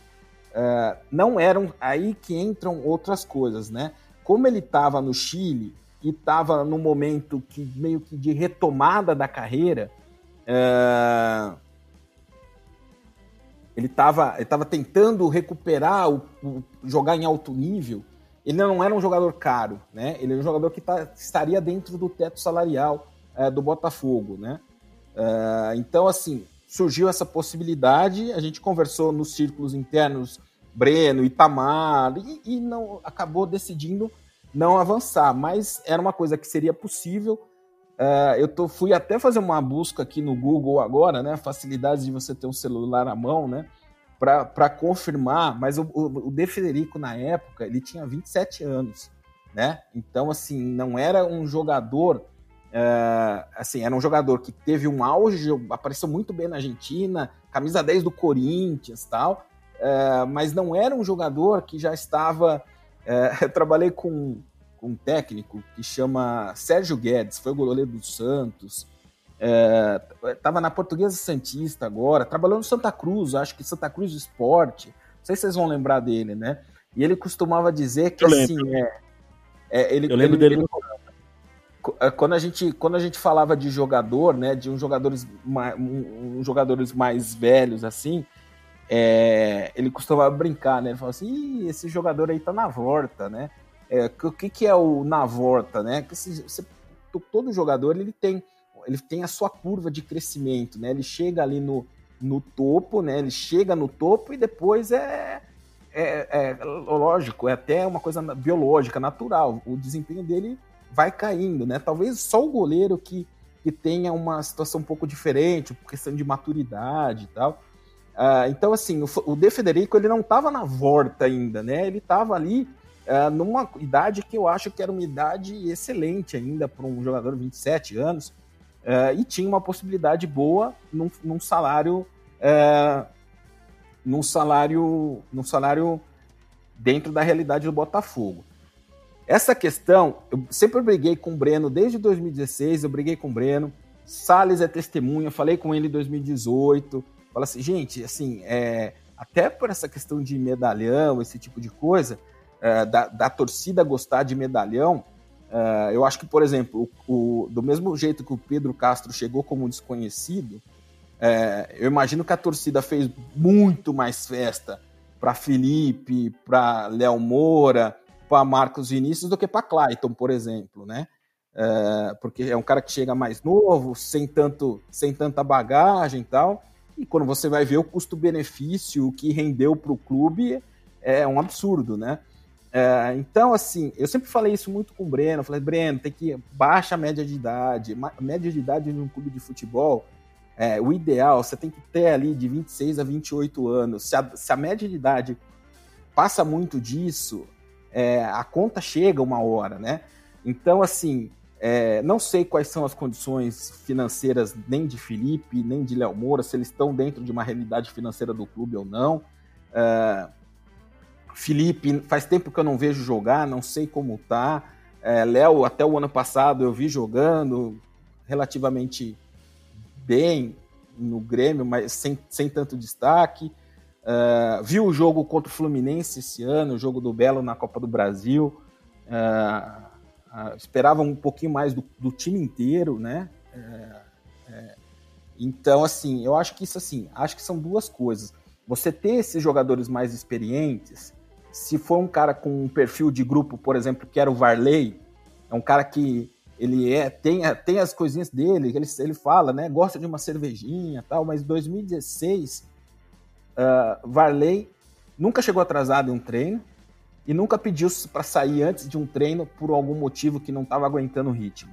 Uh, e, e, toda vez que precisava falar alguma coisa com os jogadores, Varley era o primeiro a estar tá lá para falar. Né? Varley e Michel Alves eram dois caras que, que ajudavam muito nessa questão de, de, de dar chamadas para o grupo. Né? Uh, então, assim, isso tem que ser levado em consideração. Você acha que você pode ter um ou outro jogador mais experiente, com mais bagagem, para atender a torcida que gosta do marketing e tal. Agora, você tem que garantir que é, ele vai dar retorno também dentro de campo. Você tem que tomar cuidado com o contrato, porque quando você começa a trazer jogador com valor muito mais alto, tudo fica mais caro, né? Rescisão é mais cara. Se der um problema com ele, ele brigar com o técnico, por exemplo, não jogar mais, vai dar um dor de cabeça mais para frente. É, então, assim, tem que tudo tem que pesar bem na balança essa questão de custo-benefício, mas o De Federico, como eu falei, era um jogador de 26 anos que viria dentro do teto salarial do Botafogo e numa expectativa que pudesse dar uma retomada na carreira dele. E claro, teria um marketing impressionante pelo nome dele, por ter sido camisa 10 do Corinthians, uh, por ter a, na, na, própria Argentina falariam do Botafogo por causa da relação dele é, com a apresentadora lá. Isso é importante, né? É, você citou aqui quando você. O Goro Paulo falou, quando falou. Acho que foi o Goro Paulo que falou do, do Djavan, né? Djavan participou de entrevista na ESPN falando antes do jogo do Palmeiras. É, eu participei de programa da ESPN. O Itamar foi em programa do Sport TV. Eu lembro que brincaram até que ele era o São Paulo do Nordeste na época. É, então, assim, o Botafogo foi muito bem falado em 2016 não só em João Pessoa, mas em outros loga locais, e isso é importante, gera credibilidade, gera negócio, gera desejo de jogador. Você vai conversar com um jogador que está num time, é, de, por exemplo, o que muitos clubes do Nordeste fazem, isso é, é normal, né? Como o primeiro semestre no Sul é mais forte, né? Até por questão de cota, que os caras recebem muito, mesmo os times do interior recebem muito dinheiro de cota esse ano acho que eram 3 milhões de a cota para os clubes do interior no Campeonato Paulista. Então no primeiro Inclusive, semestre... o Paulista paga mais do que a Copa do Nordeste, né, em termos de cota. Mais, mais, mais. O então, Carioca assim, tipo, também, o Carioca também. Não, o Gaúcho também, o Gaúcho também. Então, assim, é, na hora que você vai brigar, a hora que acaba campeonato, os campeonatos estaduais daqui, tá todo mundo de olho nos jogadores desses times pequenos para tentar levar para o segundo semestre, né? E daí, assim, pesam duas coisas, é, pesam três coisas, né? Um valor, um credibilidade do clube, que assim, ele começa a ver, ah, o clube lá paga em dia, paga em dia, ah, paga, a estrutura é boa, ah, a estrutura é boa.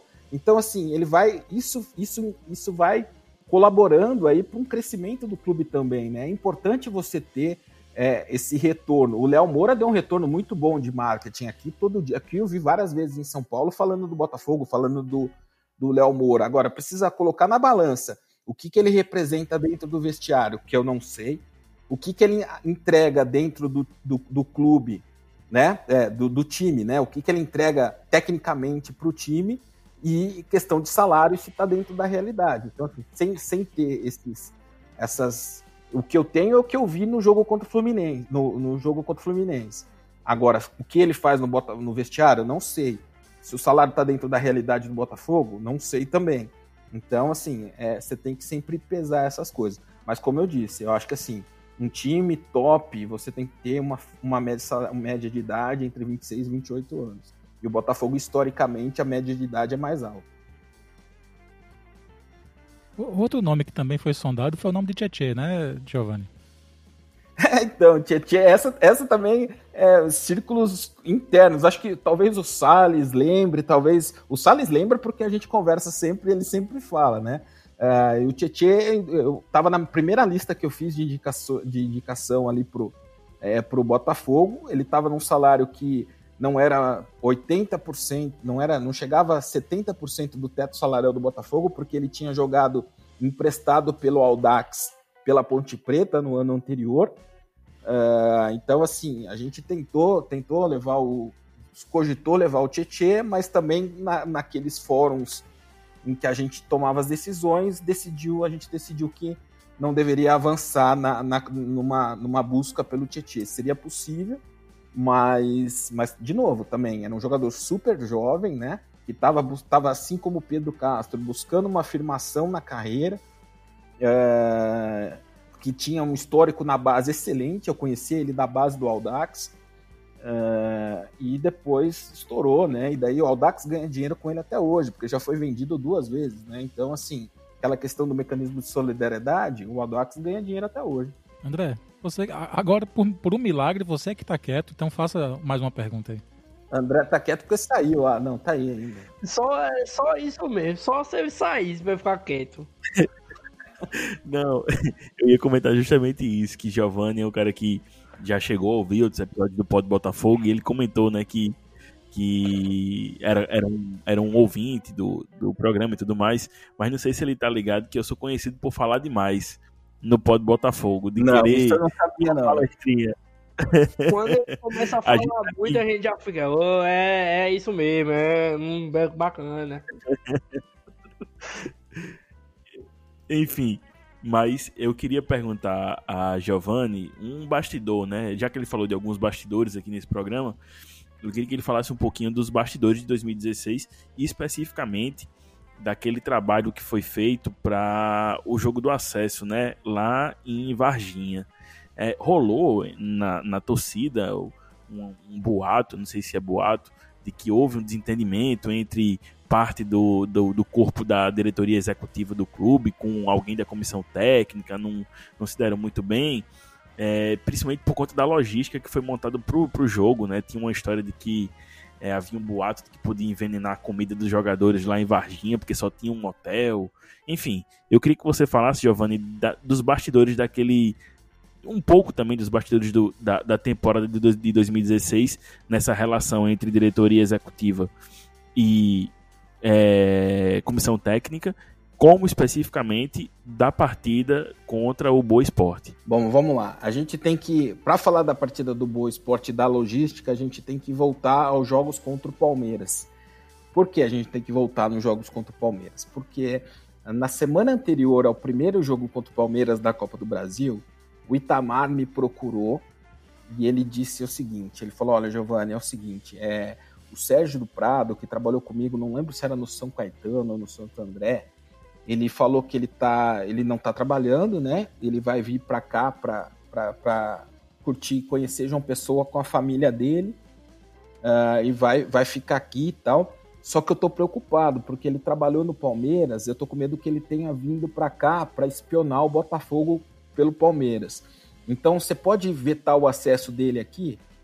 Eu falei, sem problema, deixa comigo, que isso é o que eu mais gosto de fazer, vetar acesso. Eu vetei acesso de empresário dentro do vestiário, que era um dos problemas que eu via quando eu cheguei no Botafogo. Uh, eu vetei, e a hora que é empresário que era bem, bem relacionado lá com a, com a diretoria. Eu, cara, não é lugar de empresário. Uh, e daí eu falei assim, não, pode deixar que eu veto tal. Ele foi até um dia lá, ficou, fiquei em cima dele, conversou, tal, beleza. Mas já chegou sozinho, não teve família, falou que a família não apareceu. Aí o próprio Itamar colocou ele para dar uma palestra para os jogadores sobre arbitragem, que a gente já tinha dado no começo do ano, mas o Itamar quis dar uma palestra para ele no hotel e tal. Uh, antes do jogo do final de semana, ele foi para o jogo do final de semana, ele, o Itamar apresentou ele para o Breno, apresentou ele para o Novinho, e ficou nessa. Aí a gente foi jogar em São Paulo contra, contra o Palmeiras, e eu lá no dia a dia com jogadores, tal, com aquelas coisas todas, levei o Itamar para o Sport TV, com o contato que eu tinha lá, e o Sérgio do Prado levou, fez contato, estava junto com o Novinho, fez contrato com eles lá, levou eles para a Federação Paulista, levou para conhecer loja em São Paulo, empresa de material esportivo, enfim, ficou andando com eles lá. Aí beleza, aí a gente classificou. Uh, na, antes, na semana anterior, a gente, a, última rodada da fase de classificação, a gente montou um esquema para ter é, uma pessoa do Botafogo ou da equipe do Botafogo ou alguém que pudesse filmar o jogo dos quatro times do outro grupo que podiam ser o adversário do Botafogo nas quartas de final. A gente não sabia quem poderia ser, não escolhemos quem poderia ser, a gente jogou para ganhar do Fortaleza, para garantir a nossa classificação, infelizmente não conseguimos ganhar, eu quero ganhar sempre. Uh, e daí saiu Boa, inclusive Boa, quem filmou o jogo do Boa foi um cara que fez faculdade comigo, que ele morava em Ribeirão Preto, era mais ou menos perto, ele foi para lá filmar o jogo e mandou pra gente o, o jogo do Boa. Aí decidiu que ah, o Botafogo vai enfrentar o Boa. Aí eu falei, ah, beleza.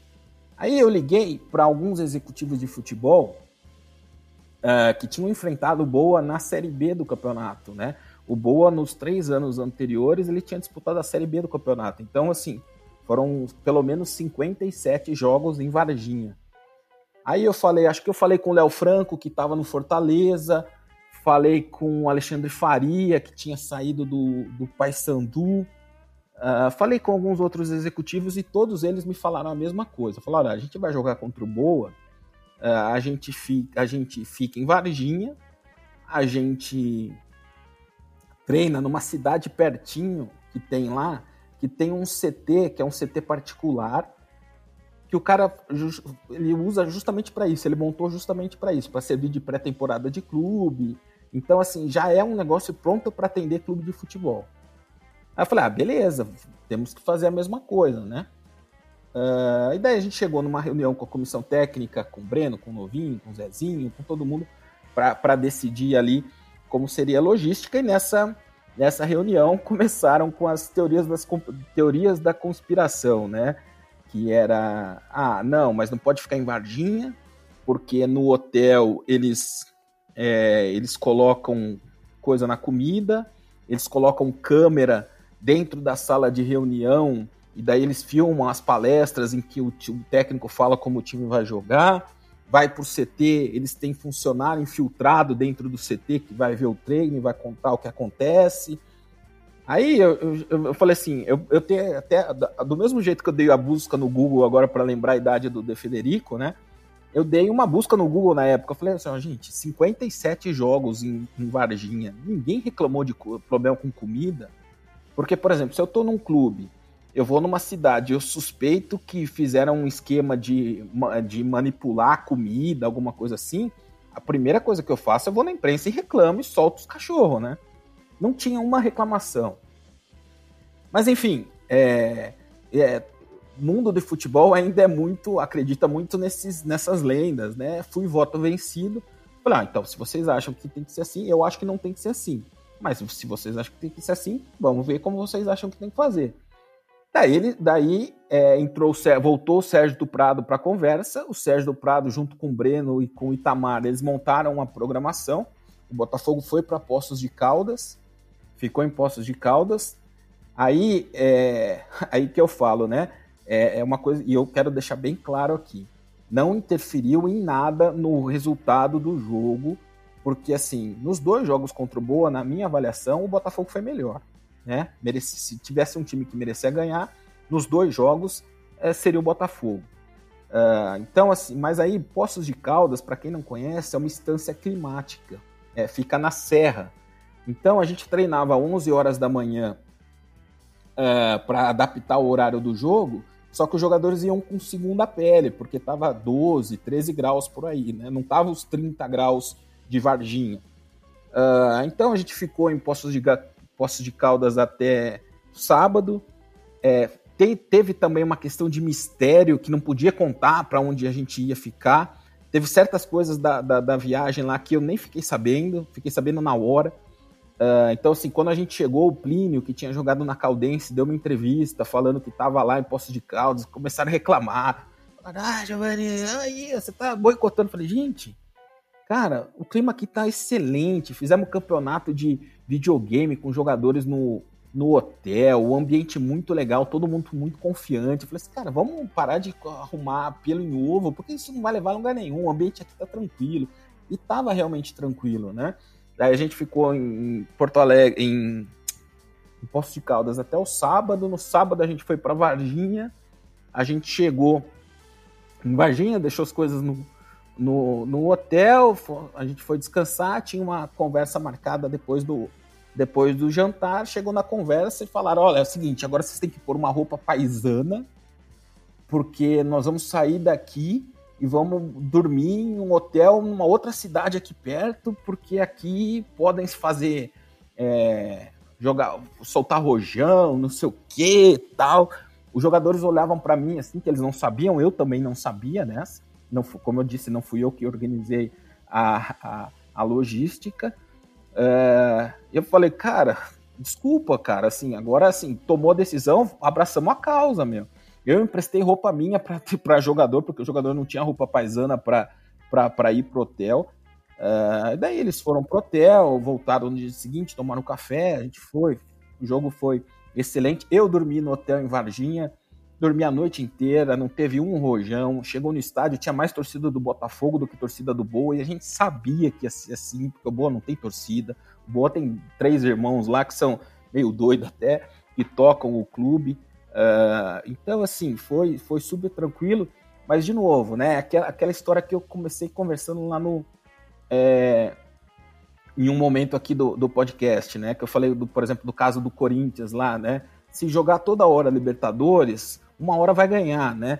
É, foi a primeira vez que o Botafogo chegou nesse formato, então tudo era muito novidade. Então tinha todo mundo tinha um pouco de melindre assim, né? Tanto que daí em 2018 a programação foi feita toda ali pelas, pelo Salles, pelo Varley, né? Pelas pessoas que estavam ali. Uh, foi uma, uma, uma programação excelente. Foram para um super hotel ali, tranquilo, ninguém fez mistério de nada. Chegaram em Ribeirão Preto é, um dia antes do jogo, treinaram no estádio, não teve foguetório, não teve nada. Então, assim, é, é, é, é questão de aprendizado, né? Que às vezes você vai aprendendo com o tempo. Eu ali, como eu já vinha de um desgaste, de, de brigar em algumas coisas, eu falei, ó, quer saber, não, agora não é hora de, de, de, de brigar entre a gente, vamos, vamos blindar o elenco aqui.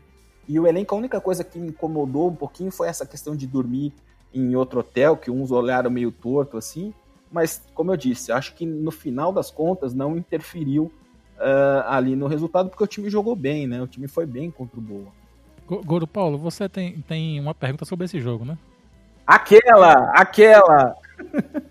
ah, amigo, tem uma pergunta sobre esse jogo. É que é o seguinte, até é engraçado, porque justamente na semana eu, eu contei essa história Giovanni, Giovanni levou muito muito engraçado. Que ele falou depois do jogo que Gênesis, que fez o gol no final, é, acho que na entrevista já tinha voltado até para João Pessoa. Gênesis fez o gol no final, ele tinha sido um dos milhares de nomes aí que passaram pelo Botafogo. É, para vir, para vir pro, pro alguma contratação, né? É, e, e, e, foi o, o, jogador que fez o gol do, do acesso do Boa Esporte aos 52 de segundo tempo, naqueles né, acréscimos. Eu me mudei de volta pro apartamento no qual assisti esse jogo. É engraçado que, que já que a gente ia te entrevistar, eu fiquei lembrando disso, né? Caramba, bicho, tô aqui. Eu lembrando exatamente onde eu tava. Vieram muitos amigos meus assistir o jogo aqui em casa. Foi. Foi. Enfim. É, aquela. A primeira vez que a gente chegou lá e a primeira vez que a gente perdeu nos acréscimos, a gente perdeu de novo nos acréscimos. Mas enfim, a minha pergunta é o que você faria diferente, de diferente em sua passagem, que você acha que o time poderia subir um degrauzinho, um patamar e poderia ter nos dado o acesso. Para quem está ouvindo agora, eu vou deixar claro que o Goro Paulo não falou, né? Vocês viram aqui no começo, né? Foi assim no primeiro também, o André, nossa, o divisor de águas, não sei o que, elogiando o marketing. Aí chegaram na última pergunta, ele falou assim, pô, e o Gênesis, né? Você não quis contratar o Gênesis, ferrou com o Botafogo. Foi mais ou menos assim o clima do primeiro, primeiro podcast. Agora ele tá, tá pianinho agora. Agora eu já sei que ele vai perguntar do Gênesis, né? Mas assim, agora, mas eu vou dar a mesma resposta que eu dei na, na, quando a gente tentou gravar da, da primeira vez. Não tinha nada na, na, no currículo do Gênesis que o credenciasse para ser uma solução para o nosso problema naquele momento. Uh, ele tinha, é um jogador que tinha feito um ano razoável no Altos uh, no primeiro semestre, mas o Altos era um, um clube que não estava no mesmo nível do Botafogo, não está até hoje, uh, no mesmo nível que o Botafogo, e depois daquilo também não fez nada, né? Eu fui até olhar no Google, ele está na segunda divisão de Minas, né? Uh, então, assim, não é um cara que você fala, ah, não tinha as credenciais necessárias para porque a gente olhasse e falasse, ah, vai resolver o problema do Botafogo, né? Não ia. Uh, infelizmente aconteceu aquilo que é uma coisa que só acontece no futebol, né? Se fosse no basquete, no vôlei, provavelmente esse tipo de coisa não aconteceria. Uh, então, assim, em relação ao Gênesis, claro, se eu soubesse que, que o, o, final seria aquele, eu teria mudado de ideia. Mas sem saber, e vendo o histórico, tanto anterior quanto posterior, não teria mudado a decisão, não. Uh, o que eu acho que, assim, algumas coisas eu poderia ter. Por exemplo, até em relação ao próprio Boa, a gente tentou muito contratar o Rodolfo é, no meio daquele ano, só que ele estava com uma proposta para o Japão. Quando a gente falei com ele várias vezes, várias vezes para tentar levar o Rodolfo para o Botafogo, ele estava com uma proposta do Japão, ele pertencia ao Capivariano aqui de São Paulo. É, não deu certo pra gente. Pra Aquele gente... time do Boa, no papel, era muito bom. Muito bom, muito bom. Cho tava lá, o Felipe Marques, Você era. Felipe Gabriel? Não, Felipe Gabriel não, era um outro Felipe. Felipe ah, Matheus. Felipe Matheus. É, Felipe Matheus. Isso. Felipe Matheus. Isso. É, o, time, Maia, o time era muito bom. Maia, bem lembrado. O, ti, o time era muito bom, né? Uh, então, assim, mas a gente teve perto. Eu lamento mais não ter contratado o Rodolfo. Porque aí, como, eu falo, questão de arrependimento, né? A gente estava necessitando de um atacante que jogasse pelo lado. Uh, a gente tentou o Rodolfo, não deu certo, na época que a gente conversou. Depois eu tinha um contato muito bom com o Alexandre Faria, que estava no Paysandu, é, e eles estavam fazendo rescis, rescisões com alguns jogadores de lá, e a gente queria o Fabinho Alves, uh, que estava lá, que já tinha um histórico também de sucesso no Criciúma, naquele momento a gente achava que seria muito importante para a gente. Conversamos com o Alexandre, eu cheguei a um acordo com o Alexandre. Só que aí sim, o nosso acordo ali na época, como o Paysandu ia fazer a rescisão dele, é, o, o, o Paysandu tinha interesse que a gente acertasse a contratação para fazer uma coisa casada, né? Então, por exemplo, assim, ah, até o final do ano, eh, metade do salário dele seria pago pelo Paysandu por causa da rescisão, no acordo de rescisão, e o Botafogo pagaria uma parte, que seria para a gente interessante, né? Que seria um, o salário dele era, era alto, a gente pagaria uma parte e ele acabaria recebendo a mesma coisa do salário dele no, no Paysandu. Só que daí o empresário começou a criar problema lá no Paysandu, querendo mais dinheiro e tal. E a gente tava, como a gente estava necessitando de um atacante de lado, a gente meio que ignorou o Fabinho Alves, a gente tinha uma outra possibilidade lá do Paysandu também, que era o Juan, o Juan, que tinha feito uma base muito boa no esporte, destaque da Copa São Paulo pelo esporte, e tinha, se eu não me engano, feito o gol do acesso do Paysandu algum um, um ou dois anos antes. Uh, a gente trouxe o Juan, mas infelizmente o Juan não, não, não correspondeu, né? não entregou o que a gente esperava dele. Uh, e logo depois que o Juan chegou e foi jogar, ele chegou, jogou, jogou uns, uns dois jogos, né? Uh, o empresário do Fabinho procurou a gente de novo, dizendo que nas condições que a gente tinha é, falado anteriormente, é, é, dava para tentar fazer um acordo, né? Só que daí é aquela história, né? Você tem um, a sua receita ali, já estava fugindo um pouquinho para o Juan. A gente falou, olha, não tem mais condição, né? A gente, o, o esforço sobrenatural que nós fizemos aqui era para foi para contratar o Juan. A gente não contratou o Fabinho. Uh, eu acho que se a gente tivesse contratado, pensando em receita de série B que teria depois, uh, talvez talvez a história pudesse ser diferente. Assim, Uh, e estou dizendo aqui, é, a minha posição pessoal na época foi de não contratar. Né? Por isso que eu estou dizendo que assim, é, não estou colocando a culpa em ninguém, não, tá? Estou falando, a minha posição na época foi de não contratar porque é, não tinha uma garantia de onde ia ter o dinheiro para contratar o Fabinho nesse segundo momento. Uh, mas hoje, se você me perguntar, puta, valeria a pena fazer esse investimento um pouco maior? Valeria, porque a gente sentiu falta, né? No segundo jogo, por exemplo, o Danielzinho sentiu, ele ia jogar, ser titular no jogo, é, no jogo do contra o Boa, mas na semana em Poços de Caldas ele sentiu e não pôde jogar, tanto que entrou o Rafael Luz para jogar no, de, de, de, de, titular e foi até bem. O Rafael Luz foi bem no jogo de é, contra o Boa, mas você, você ele, ele seria uma opção, né? A gente perdeu o cara que seria titular e ficou sem a opção para o Rafael Luz ali é, no banco de reservas. Então, assim, esse é um, um arrependimento.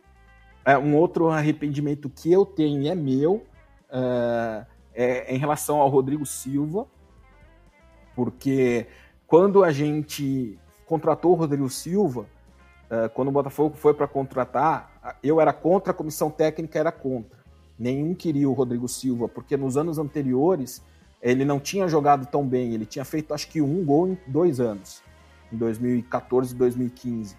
Ele não, não tinha, não, não, não, não, não passava por um bom momento. Uh, mas foi decidido contratar, legal, é, o que eu sempre falo, né? Você tem os seus momentos para você colocar a sua posição. Na hora que você colocou sua posição, mesmo que a sua posição não foi aceita, a posição não é de outra pessoa, a posição é do clube, abraça a causa, né? Uh, então aí que, que veio o Rodrigo, e o Rodrigo, como ele estava em baixa, ele chegou com uma postura exemplar, exemplar, tanto que ele fez gol, acho que nos seis primeiros jogos ele fez seis gols. No jogo contra o Palmeiras aqui em, Porta, em São Paulo, quando acabou o jogo, os caras do Palmeiras, da diretoria do Palmeiras, foram conversar, tava conversando com eles, né? E eles falaram: Meu, trabalho que o Tamar, que vocês no Botafogo estão fazendo aí com, com o Rodrigo é pô, espetacular, né? pô, brigando, marcando zagueiro, participativo, competitivo, né? Uh, e, pô, foi legal. E ele começou muito bem. Só que depois que ele fez esse, começou, teve esse começo muito, muito, muito bem, ele meio que achou que ele que ele tinha sido, voltou a ser o Rodrigo que estava jogando Série A no ano anterior, jogando Série B, e, e meio que deu uma desfocada ali, né? É, teve algum, algum teve um, uma briga com comissão técnica, teve um evento que ele não quis ir, eu fui cobrar ele, daí entra um outro problema que tinha no Botafogo, é, não sei se tem ainda, mas se tem é uma coisa que não pode acontecer, que assim, ele falou, ah, meu empresário fala com não sei quem, porque ele sabia que o empresário dele tinha relação boa com a diretoria do Botafogo, né?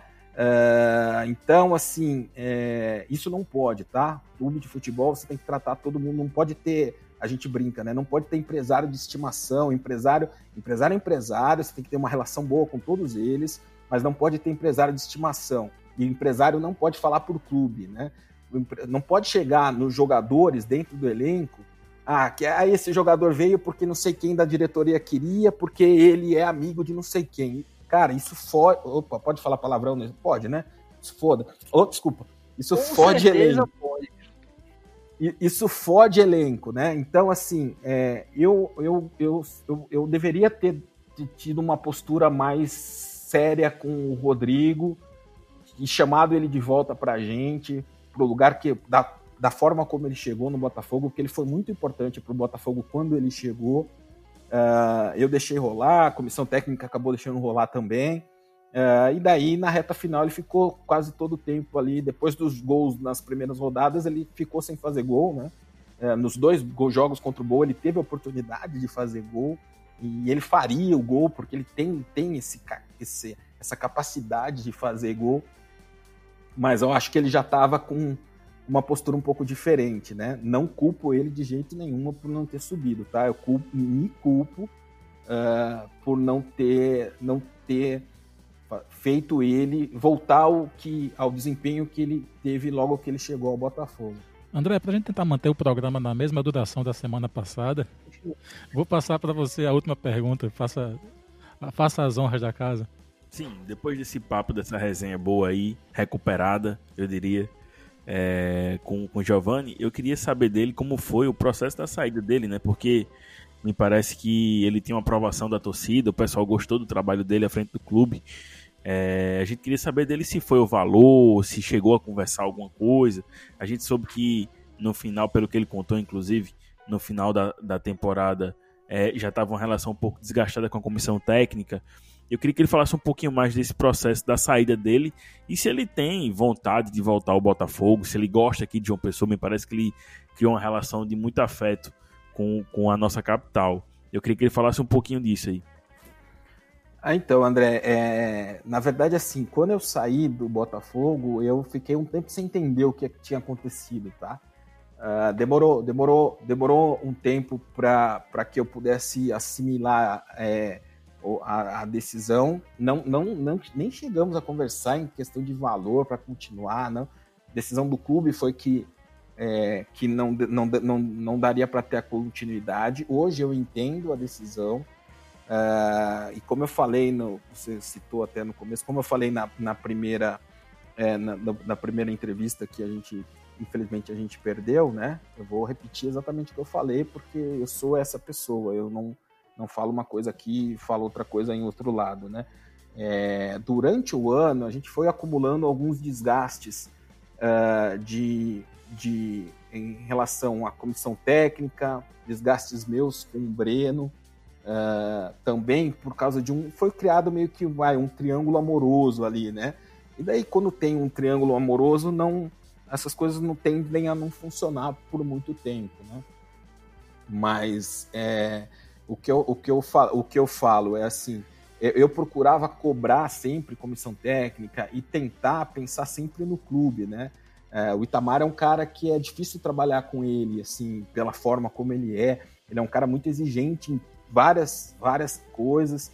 É, e, e, por exemplo, em questão de jogador, de reforço, era um cara que está sempre querendo um jogador. E daí é o que eu falei, e uma das coisas que eu me orgulho, né? Não dá para você toda hora que alguém foi mal, você trocar o jogador e trazer outro. Isso, cara, isso tem rescisão, isso é, é muito mal para o clube, né? É, e depois, até na minha época, não tinha, mas depois até passou a ter limite de jogadores por competição, até na Série B, na Série C e tal, né? Então, assim, foi acabando ter um desgaste. Eu sentia que eu falava as coisas pro Breno quando tinha que falar, na hora de falar, e muitas vezes as coisas não agradavam ele, porque, assim, ele é, é, a, ele ele estava acostumado com, com um tipo de, de relação em que as pessoas é, não falavam para ele diretamente o que, o que achavam, meio que aceitavam o que ele dizia, mas depois nos bastidores ficavam, ó, oh, tá vendo o que ele falou? Não, e eu não sou assim, cara. Eu, assim, o que eu tenho que falar, eu falo para as pessoas nas horas que eu, que eu conto que eu acho certo, né? Eu dei um exemplo aqui, eu acho que assim, um exemplo claro do que aconteceu, do que desse desse problema foi quando a gente voltou do a gente voltou de, do jogo contra o Palmeiras e no avião o Breno falou: olha, eu quero. O que, que vocês acham da gente concentrar para o jogo do confiança no hotel da Nord lá em Tabatinga? Aí eu falei assim: olha, Breno, eu sou contra porque a gente, os caras já ficaram fora de casa a semana inteira, é, que a gente foi na segunda-feira para São Paulo, né? É, os caras já estão fora de casa, os caras estão cansados emocionalmente. Então, deixa os caras em casa, vamos, vamos deixar eles mais perto. Que a, a ideia era ir para Tabatinga, é, tipo, já na sexta-feira, né? É, eu falei, pô, aí você vai ter que ainda pegar o ônibus para vir treinar. Uh, então, assim, vamos facilitar nesse momento tal. E daí a gente fez uma reunião comissão técnica, eu, Breno, no aeroporto ainda. E daí a, a decisão no aeroporto foi de que teria que ir para Tabatinga. Aí o Breno pegou o carro dele, que estava lá no aeroporto, e foi embora. A gente foi, voltou para Maravilha no ônibus. No ônibus, todo mundo já começou. Ah, tá vendo, meu? Vai lá pra Tabatinga, não sei o que, tal, não sei o que. Falei, gente, é o seguinte, na hora que era para falar, na hora que vocês tiveram a chance de falar que não queriam ir pra Tabatinga, vocês pipocaram, né? Então, agora, gente, agora se a gente começar aqui resmungar, vai chegar nos jogadores e vai ficar, ficar um clima ruim pra caramba. Então, agora que a gente tomou a decisão é, de, de ir para Tabatinga, agora pronto, a decisão é do clube, tá tomada, não é minha, não é sua, não é do Breno, a decisão é do clube, vamos para Tabatinga. Beleza. À noite me ligam, ó, oh, os jogadores não querem ir para Tabatinga. Você não quer falar com o Breno? Aí eu ligo pro Breno. Falou, oh, Breno, é o seguinte, é, os caras não querem ir para Tabatinga, aconteceu isso tal, vamos, vamos, vamos ficar aqui e tal, vou ficar aqui em, em João Pessoa mesmo. Não, vamos para Tabatinga. Beleza. Tá? Isso na quinta noite ainda. Na sexta-feira, eu chego na Maravilha, tá lá, vai começar o treino, reunião, comissão técnica, os jogadores. Chega a comissão técnica para mim e fala: Ó, os jogadores se reuniram lá, falaram que eles não querem ir para Tabatinga. Você não quer falar com o Breno? Ligo pro Breno. Falei: Breno, é o seguinte, ó. É, a comissão técnica se reuniu com os jogadores lá e eles perguntaram se não pode, se pode ficar em João Pessoa, não ir para Tabatinga. E daí já a comissão técnica, o Itamar passando mal, dor de cabeça, vomitando na minha frente. Enfim, uh, eu, Breno, cara, não querem ir. Ah, Giovanni, aquele jeito do Breno estouradão, né? É, Giovanni, faz o jeito que você quer então. Nem precisa me ligar, não. Não fala mais nada, então, e faz. Pum. Falei, beleza. Falei, não é assim, Breno, tal, não sei o que, tal. Falei, eu falei, ó, o, Itamar, seguinte, cara, já tomou decisão, vamos para lá agora, né? A gente foi para Tabatinga, ficou concentrado lá. É, mas o clima já, já, já ficou ruim. O Breno já ficou pé da vida comigo, porque pra, na cabeça dele era eu que não estava querendo e estava fazendo graça. É, e o jogo contra Confiança teve aquele pênalti do, do Pingo, que o, o Pingo fez pênalti no nosso zagueiro e deram pênalti por Confiança no finalzinho. Uh, um a um ali, ia complicar nossa classificação. E aí apareceu o pé mágico do Djavan para achar um gol que ele nunca mais vai achar na vida dele, ou vai achar muito pouquíssimos gols e dá a vitória para a gente, dá uma tranquilizada. Mas o time foi ali é, mal para aquele jogo. O ambiente ali daquele jogo, comissão técnica e diretoria, não jogadores, tá? Mas comissão técnica e diretoria já não estava já não tava muito uh, muito muito legal. Uh, e isso, esse foi só um dos exemplos. Teve várias outras coisas que aconteceram nesse sentido de que ah, uma coisa, a hora que falava na frente do Breno era uma coisa, a hora que o Breno não estava era outra. Uh, então, isso, isso foi acabando, acabou gerando um desgaste, e hoje eu entendo que assim, tinha que sair alguma pessoa, uma, uma das três pessoas ali no momento, e a, dessas três, a que o clube poderia. Uh, seria mais fácil para o clube abrir mão ali, seria a, a minha continuidade, né? Foi, pelo menos, assim, é, eu, tô, eu, eu sempre falo, né? Eu falo o que, que, na minha visão, aconteceu. Pode ser que você vai falar com outras pessoas, com o Breno, com Itamar, sei lá, na visão deles pode ser outra, né? Eu dizendo que a minha visão aqui, a minha visão que eu tô falando para você aqui hoje, se alguém amanhã me perguntar, é a mesma, não vai ser, pra, não, não muda para o interlocutor, tá? Giovanni, eu vou abrir aqui uma rodada de, de, considerações finais, que a gente já está com mais de duas horas de programa hoje, e contando ida e volta, já são quase cinco horas de conversa. Então, é, primeiro lhe agradecer por ter participado, ter aceitado participar dessa gravação, da segunda gravação, inclusive, e deu problema na primeira, estamos gravando pela segunda vez. E, mas aí eu queria só deixar um, um, um uma consideração por fora, fora dessa entrevista, que eu tinha pensado na semana passada que eu ia fazer e não consegui. Não é... vai vir com Gênesis aí você também, hein? Não, não. Não, não. É, é, é, fora, é fora do Botafogo essa consideração final. Né? É só para deixar, deixar um recado de apoio para um amigo nosso, jornalista, Felipe Caldas, que no dia que a gente gravou esse programa semana passada, a primeira vez, é, descobriu que o nome dele estava circulando em uma lista meio errada que estava vindo aí de São Paulo. Então, só para mandar um abraço meu em nome do Pode Botafogo para Felipe, para Filipão, que já participou com a gente está com as portas abertas para participar sempre que precisar. Eu não sei qual, eu não sei, eu não sei qual é essa lista, mas eu tive um pouco contato com o Felipe. Um abraço para ele também. Né, só, só, explicando o caso então para Martinelli, colocaram Felipe Caldas como na lista que o deputado de São Paulo fez de, de, de... terroristas, né? Possíveis terroristas. É. é. o termo que, ele, que eles usam lá, né, que eles querem imputar. É, mas foi, foi bem lembrado por você, Paulinho, essa questão de Filipão, porque Filipão também, recentemente, é, foi aprovado em um doutorado do interior paulista, não me, re, me, recordo muito bem a cidade. São Carlos. Mas ele é do São Carlos, perfeito, perfeito, doutor Paulo. Ele, ele é doutorando da Universidade Federal de São Carlos, então que é uma das referências na questão de, do, do estudo da, da, da, antropologia com o futebol. Então ele já era um cara conhecido também ali na, na, na, região de São Paulo, por isso que talvez também foi incluído nessa lista aí que eu, eu acabei lendo essa, essa, essa porcaria, essa iniciativa ridícula é, feita por esse, esse profissional aí de São Paulo, esse deputado de São Paulo. E é bom que a gente deixe registrado isso aqui também, Paulinho, que é, esse tipo de perseguição é bem complicado para o momento político que a gente vive no país e não tem cabimento. É, particularmente não tem cabimento esse tipo de iniciativa. Espero que as pessoas que constem nessa lista, que foi é, verdadeiramente reconhecida, né? O, o, próprio deputado meio que se auto-acusou, dizendo que foi ele mesmo que tinha promovido isso. Que essas pessoas procurem a justiça, né? Acho que é um ótimo momento, porque tiveram os nomes revelados, tiveram.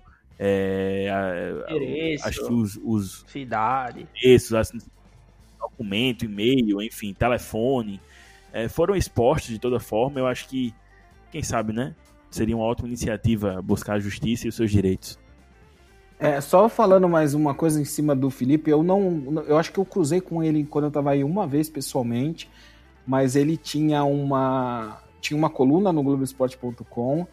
É, e das coisas que de que eu, eu nunca me esqueço da minha passagem por João Pessoa, eu já falei para o próprio André, eu vou falar aqui publicamente hoje de novo. Uh, que eu lembro dele. Eh, agora eu não lembro se ele publicou em rede social se ele me mandou dizendo que 2016 talvez tivesse sido o ano mais vitorioso da história do Belo, mesmo sem ganhar um título. Isso é uma coisa que me marcou bastante, que eu nunca vou esquecer. É, e o Felipe Caldas fez uma matéria antes do jogo contra, fez um, um post no blog dele uh, antes do jogo contra o Ceará da Copa do Brasil, em que a gente classificou para as oitavas de final uh, falando do momento do, do Belo e, e, disse palavras muito, muito bacanas a meu respeito. Eu nem mereço todas as palavras que ele colocou lá a meu respeito, uh, mas de, de qualquer forma, mesmo sem saber exatamente o, o que, que é, tô, entendendo agora, mas eu, eu presto minha solidariedade a, a ele. Já que o, o, os acréscimos desse, desse programa. Lá vem. Muito, tá muito ligado a Felipe, não, tá muito ligado a Felipe Caldas. Eu gostaria de, de relembrar a passagem dele aqui no, no Pode Botafogo, onde ele foi muito feliz em fazer uma análise, né? Quer dizer, ele, ele fez isso a vida toda, né? Um grande acadêmico. Ele passou na minha banca de TCC, inclusive, comunicação. E na passagem dele ele citava é, os, as subtribos, os sub, subgrupos que tinha na arquibancada do Botafogo, como cada torcida se organizava e dentro da torcida como cada pessoa se organizava, eles têm esse estudo de e inevitavelmente naquele momento assim não consegui compreender e visualizar. Só que nesse, nessa época de pandemia aconteceu alguns movimentos, alguns pronunciamentos algumas torcidas que deixaram aquele estudo de Felipe Caldas é, na cara, né, para quem quisesse ver. Porque, por exemplo, a torcida como a Império alvinegra se posicionou, né? Contra o racismo, contra o fascismo, aquelas coisas todas. E dentro do Império teve confusão, né? Teve gente que não concordou com o posicionamento da própria torcida, que teve aqueles debates, comentários e tal. Então, Felipe Caldas mostrou que já, já tinha percebido isso muito antes. E vale a força aí que o Paulão iniciou aí no, no programa como uma consideração final importantíssima. Vale o apoio a, a Felipe Caldas que já foi muito injustiçado pelo torcedor do Botafogo, porque ele fez, ele fazia jornalismo, né, que é diferente do que pratica-se muito em Campina Grande, que é aquele clubismo na comunicação, ele fazia jornalismo dele, o jornalismo que é o, o que se ensina nas universidades, que era julgado por isso, era muito mal visto, assim como o Pedro Alves também, várias vezes. E então a consideração final é de apoio e, e suporte né, para esse momento difícil que a gente está vivendo na, na política e que Felipe Caldas é só mais uma vítima do, desses radicais, né, extremistas, se pode dizer assim. E a gente está aqui para proteger, né, proteger os nossos, proteger a verdade, o que a gente pensa como verdade. Agora, Paulo, fica para você a última consideração antes de passar pra, de volta para Martinelli.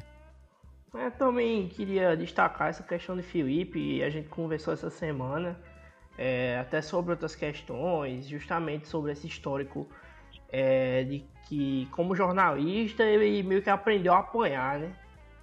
Porque muitas pessoas, até dentro do Botafogo, e até afastam um pouco sobre essa questão política, e expando para todos os jornalistas é, que cobrem o Botafogo, que terminam sendo confundidos, né?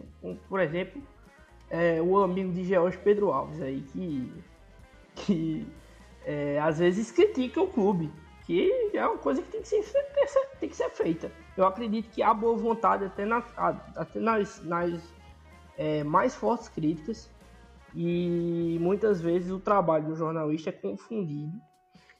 É, e no caso de Felipe, o que aconteceu essa semana, é a posição política tanto dele quanto outras pessoas próximas, como o que até tem um podcast junto com o Paulão, é, que foram colocadas aí é, por fascistas como uma forma de perseguição.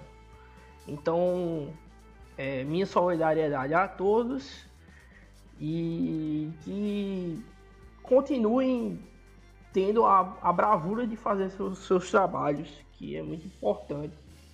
É, que não seja tolhida a liberdade de ninguém. É isso.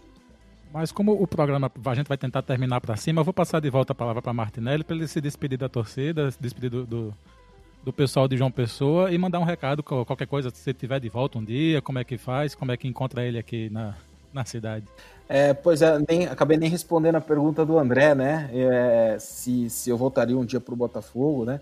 É, eu por muito tempo tentei me afastar, tá? O André, até assim, por exemplo, como eu falei em 2017, principalmente, né, para ficar. Eu, eu, eu acho que eu tenho uma dívida com o Botafogo, é, por, por aquela questão do acesso e tal, mas eu tô hoje eu torço para que o Botafogo suba para uma série B.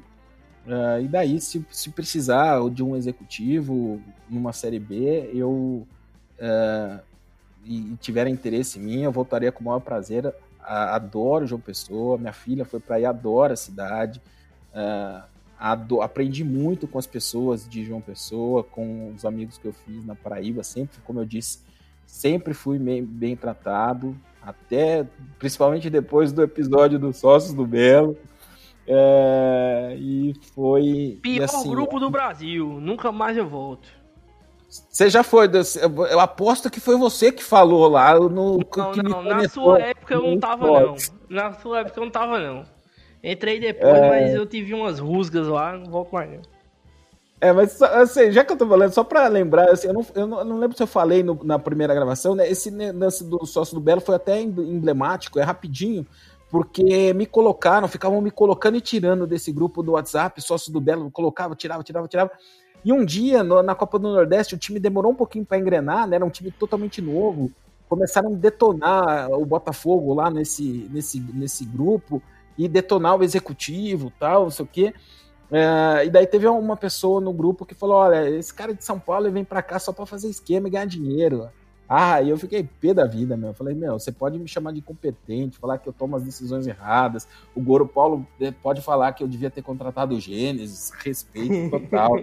mas, mas, mas, pô, falar esse tipo de coisa eu não admito. Daí eu falei assim: ó, então já que vocês sabem de tudo, então vamos fazer o seguinte, ó, vou responder 10 perguntas de vocês aqui. Se organizem, eu vou responder. E daí eu fiquei quase uma hora respondendo 10 perguntas dos caras. E daí depois eles falaram, pô, o Giovanni tá aqui realmente para tentar trabalhar, tentar ajudar. É, nunca ninguém fez isso com o Botafogo, nunca ninguém do Botafogo respondeu essas coisas com tanta transparência assim. E depois disso, acho que minha relação com a torcida começou a mudar. E acho que isso foi, foi muito legal. Mas eu, eu, eu, preferia, eu preferia voltar um dia, talvez já com o Botafogo na Série B, porque eu não gosto dessas coisas que ah, não, vou subir, porque assim, se eu subir, se eu, vai que eu volto. O Botafogo sobe para a Série B, da, da Série C para a Série B comigo, né? Vai falar, ah, tá vendo? É, foi porque o Giovanni, cara, assim, o Botafogo é muito maior que eu, é muito maior que qualquer pessoa. Tem várias pessoas capacitadas que podem ajudar o Botafogo a subir para a Série B.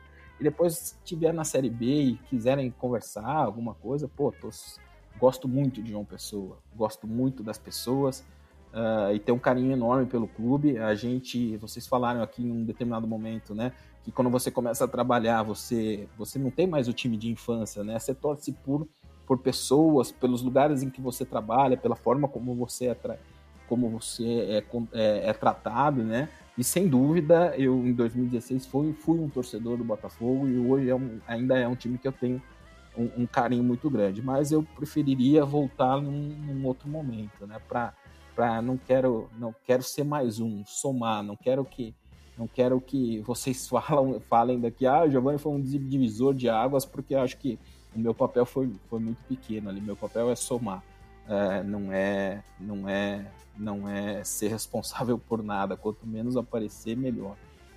E é isso. Eu agradeço mais uma vez. Vocês deram sorte, né? Porque a gente está numa quarentena, não tem muita coisa para fazer, então dá para ficar cinco horas gravando duas vezes a mesma entrevista. Mas enfim, é isso. Obrigado mesmo aí por vocês terem. É, não, sei, não sei, nem sei como vocês lembraram do meu nome, mas fico, fico agradecido por saber que, que quatro anos depois da minha passagem por aí, tem algumas pessoas que ainda lembram de mim é, e que, que gostam do. É, gostam do, da, do trabalho que eu fiz e, e como eu disse no grupo lá, é, acho que o, o Goro deve ter reclamado do. Os amigos do Goro devem ter reclamado do Gênesis, de não sei mais quem. mas, mas, de novo, ninguém chegou aí para falar que eu fui pro Botafogo para me aproveitar de alguma coisa, de alguma coisa. Isso, isso é uma coisa que me orgulha muito. Surpresa para quem tá ouvindo Pode Botafogo até agora. Como é que tá a programação para a próxima semana? Ah, boa, bem lembrado. É, acho que Giovanni já deve ter ouvido falar que o Botafogo está vivendo tempos atípicos de digamos assim, situação de situação e oposição, né? Uma situação política atípica para a gente e a gente para conseguir capitalizar um pouquinho desse movimento do Botafogo hoje, a gente combinou de gravar dois episódios, um com o pessoal que faz a atual gestão nesse momento do clube e um outro episódio com o pessoal que faz, que hoje se posiciona abertamente como oposição à atual gestão. Que é para a gente passar muita coisa limpa, saber quais são os modelos de gestão de cada um deles, o porquê desse, desse embate hoje, porque para a gente que é botafoguense é um cenário muito novo, né? A gente, é, pelo menos os mais jovens, né, que começaram a torcer do início dos anos 2000 para cá, a gente via que em alguns momentos tinha uma polarização entre dois grupos e tudo mais, mas que não havia uma, digamos assim, uma formalização, né, de uma oposição é, muito bem definida. Isso é um, é um, é um cenário para a gente que é torcedor muito recente. Então, para que a gente também consiga assimilar um pouquinho o que é esse novo momento do clube, que eu particularmente não vejo como maléfico, eu acho que quando existe uma oposição, desde que a oposição é, é feita de uma maneira séria, sóbria, que aparentemente é o que tem sido feito para mim até agora, é, dentro da, da, da, lei, não tem problema nenhum, porque acaba gerando uma obrigação na atual gestão de, é, digamos assim, sempre fazer o melhor, né? buscar aprimorar é, as decisões. E aí a gente tá, vai gravar um episódio com um representante do grupo da atual diretoria e um representante do grupo de oposição. Nas duas próximas semanas teremos Pode Botafogo, não, não, não, não sei se vai se enquadrar como episódios regulares, né, Paulinho? Mas vão ser, entre aspas, dois episódios especiais para a gente entender um pouquinho melhor o momento político do Botafogo e é, ir acostumando a torcida, né? A esse novo cenário. Ô, André, deixa eu só falar uma coisa. Eu não sei de detalhes, tá? É, não sei, tô longe, eu vejo alguma coisa por rede social de pessoas que eu ainda acompanho. Mas vocês, como formadores de opinião, de torcida de, do, do clube também, Uh, tentem, cara, não sei se é possível, não sei o que aconteceu, mas tentem a, a colaborar para a união. Eu entendo que você fala que ter oposição é, é se é uma posição é sadia, é bom para o clube, pode ser bom para o clube. Mas lembra que no começo aqui do, do quando você me perguntou o que me chamou a atenção para ir para o Botafogo, né? Que eu falei da questão da estrutura, de não ter dívida. Eu até não falei, mas uma das coisas é era porque assim, era um clube que tinha a gente sempre se soube que tinha lideranças distintas, né? Mas é um, era um clube onde todo mundo trabalhava para o clube, né? Não existia é, não existia essa essa divisão. Eu acho que essa divisão enfraquece o clube, tá? E o Pod Botafogo vai ficando por aqui. Você escuta a gente em podbotafogo.com, no Spotify, Deezer, Apple Podcasts e onde mais você procurar.